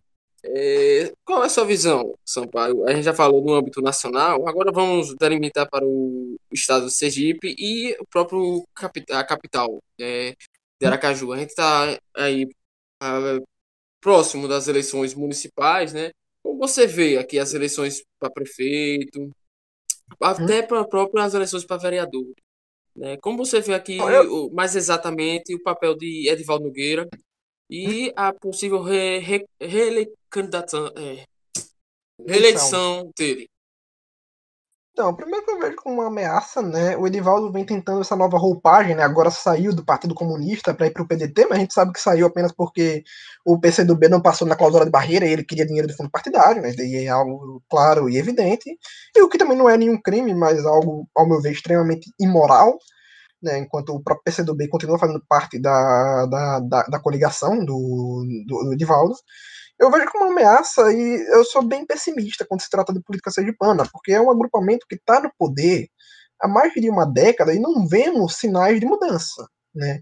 E tá vendo aí a delegada Daniele, né, com quem eu tenho muitas divergências, mas eu vejo como algo positivo a presença dela na política, até porque ela já prometeu que o secretário econômica dela será o Milton, então a gente vai ter um secretário econômico liberal, caso ela se eleja. É, eu vejo como, até por uma questão de pragmatismo mesmo, eu vou votar logo no primeiro turno nela, por exemplo uma questão pragmática, né? Eu não concordo com o partido dela, ela é de cidadania, né? Com o partido de centro-esquerda, mas ela foi a única aí que eu vi que dos candidatos com chance que propôs algum diálogo aí com, com os liberais, com o liberalismo. Então, acredito que não vai ser um governo perfeito caso ela se eleja, mas vai ser melhor que o governo de Edivaldo, certamente. E a gente ainda tem uma outra ameaça, né? Que é o Márcio Macedo do PT nessa eleição já que a gente teve um, um, racha no âmbito municipal entre o PCdoB e o PT. E bom, sabendo que vai ter segundo turno, eu prefiro que seja um que tenha que no segundo turno eu possa votar na Daniele do que ter um segundo turno, por exemplo, entre Edivaldo Nogueira e Márcio Macedo, por exemplo. Então, eu acho arriscado não votar na Daniele nesse primeiro turno, porque a gente tem que garantir pelo menos ela no segundo turno. Eu não sei se ela vai ganhar, né? Então, eu, é, eu sou, como eu disse, sou bem pessimista, né? Porque as pesquisas indicam uma vitória do Edivaldo.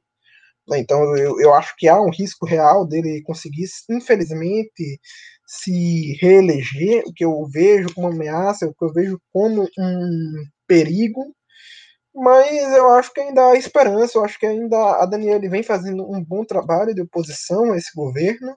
Né? Eu acho que no âmbito municipal onde a gente pode ter os maiores avanços, porque eu vejo pelo menos uns três candidatos com viés liberal né, nessa, das eleições municipais. Eu vejo outros candidatos que não necessariamente são liberais, mas que levantam a bandeira da renovação. Né? O Cidadania vem forte com candidatos de oposição, embora o Cidadania seja um partido de centro-esquerda, né? prefiro a centro-esquerda do que a extrema-esquerda de, de Edivaldo Nogueira. Né? Então, eu acho que talvez o maior avanço que a gente pode ter é no legislativo. Eu não sou tão esperançoso quanto o executivo, mas vou votar na Daniela nos dois turnos e espero que ela possa vencer. Eu acho que há chances, né? Chances são remotas, mas elas ainda existem e eu acho que é, não podemos desperdiçar. Então, é, continuando né, sobre esse assunto aí da política daqui de Aracaju, né? Você falou do, da Daniela Garcia, do Edivaldo, e o que vem também aí entre as cabeças é o próprio Rodrigo Valadares, né, que surfou na onda do Bolsonaro, também fez apologia a Lula. Como é que você vê a candidatura dele e talvez na, nas pesquisas aí, talvez ele esteja aí no, supostamente no segundo turno aí com o Edivaldo. Qual é o seu posicionamento sobre ele? Olha, é, primeiramente, eu acho que ele, é eu acho a, a, candidatura dele oportunista, né? Porque era um cara que era Lula livre e do dia para noite virou Bolsonaro. Ao meu ver, há um claro interesse eleitoral nisso.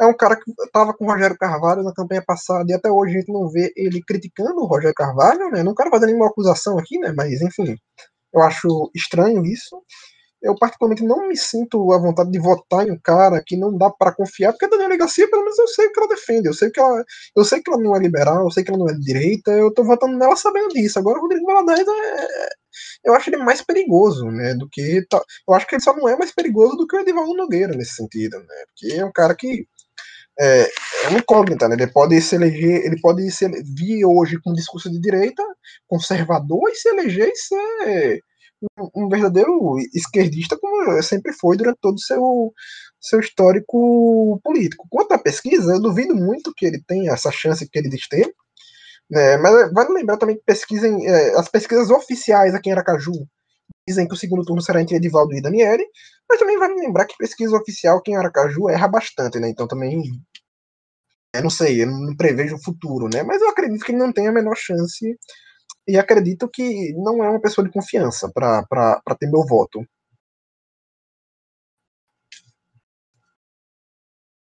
Ô Sampaio, mudando hum? um pouco de assunto, voltando é, em relação ao movimento, certo? Qual é a, a relação que vocês têm com outros movimentos ditos de direita da região, como por exemplo o Direita Sergipana? Bom, perfeito. Bom, a gente, tem, a gente teve por muitos anos uma parceria com o Instituto Liberal de Sergipe, né? Durante pelo menos dois anos a gente teve parceria com eles. Acabou cada um seguindo o próprio rumo, né? Pacificamente isso. Então a gente tem uma boa, a gente sempre teve uma boa relação com o Novo aqui em Sergipe, né? O Novo por razões institucionais não pode nos apoiar e vice-versa, né? Porque é um partido, mas o pessoal do Novo sempre nos ajudou, sempre foi presente em todos os nossos eventos, a gente tem uma ótima relação com o Novo.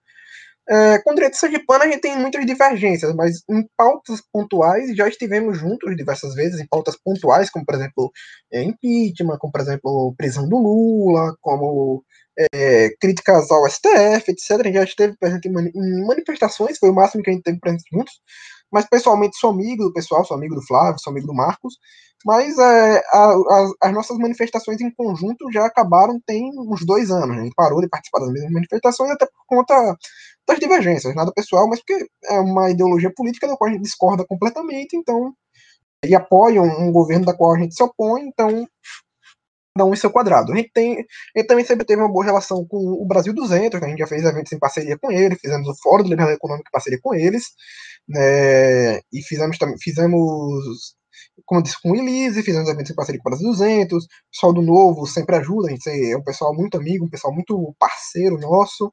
Tem um pessoal que está surgindo agora também, o pessoal do, do Liberty, é, que é o pessoal do, do Students for Liberty, que é um pessoal que é um pessoal novo, mas que está fazendo um trabalho bacana, a gente está sempre divulgando eles também, acho que é, que é muito interessante o trabalho que eles fazem. E basicamente isso, dos movimentos aqui presentes, a gente, tá, a gente tem um bom, em regra, a gente tem um bom relacionamento. É, embora tenhamos divergências, com alguns a gente prefere, é, até para evitar conflito, cada um fazer, fazer o seu trabalho, e é isso.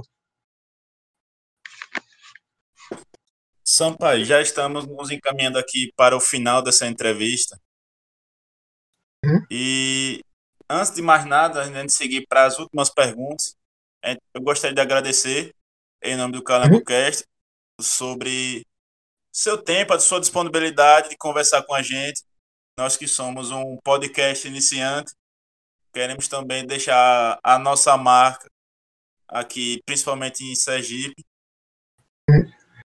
E seguindo, eu queria, queria só duas só perguntinhas aqui.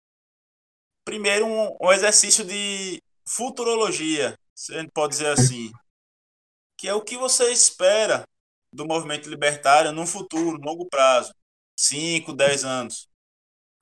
Eu espero, eu espero, um crescimento muito maior. Eu espero que tenhamos representantes na Câmara Municipal de Aracaju, que tenhamos representantes na Assembleia Legislativa é, daqui de Sergipe, quem sabe até conseguir mandar um deputado federal, um senador para Brasília, enfim.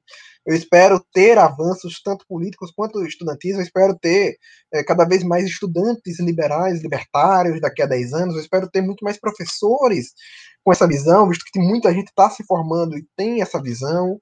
Então, eu, eu, eu, sou, nesse sentido, eu vejo com bons olhos e acho que teremos sim um bom crescimento no, no longo prazo. Já estamos tendo agora e acho que vamos crescer ainda mais.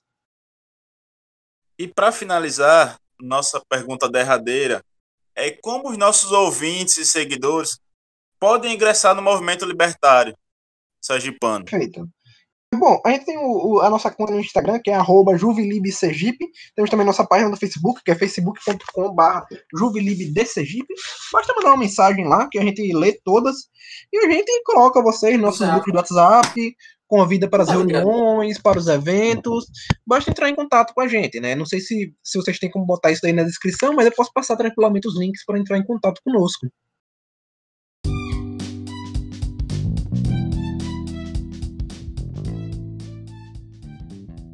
É, queridos ouvintes, tudo aí que o Sampaio falou, todos os links, todas as redes sociais vão estar na descrição desse episódio. Vamos também divulgar no nosso Instagram, que é a nossa principal rede social. E Sampaio, como já é de praxe do nosso podcast, a gente quer que você dê uma dica cultural, de um pode ser um livro, um filme, uma série que você gosta, alguma coisa que vai agregar culturalmente aos nossos ouvintes, que o que a gente chama aqui carinhosamente de bolsa cultura.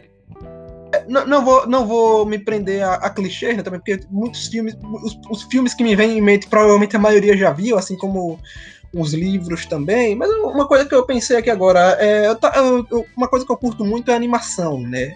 Eu tava reassistindo aquela animação do Avatar, Lenda de Korra, eu tava vendo a temporada 1, e é interessante que tem uma puta crítica ao socialismo na temporada 1. Não sei se vocês já assistiram Avatar Lenda de Korra, né, que é a, que é a segunda série né, do, do Avatar, uma animação que eu gosto muito.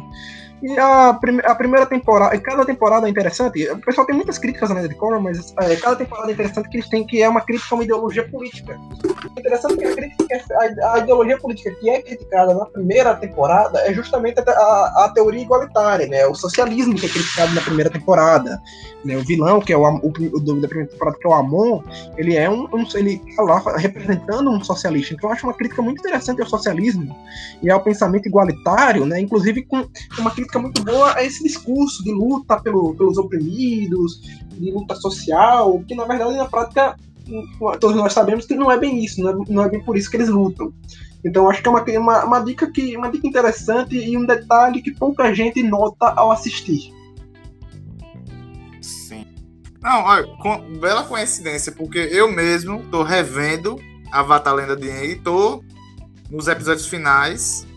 Uhum. E dessa semana pra próxima eu já vou assistir a Lenda de Korra que eu não assisti. A Lenda de Aang é, é. fantástico. Pra mim é o melhor, melhor desenho. Sim.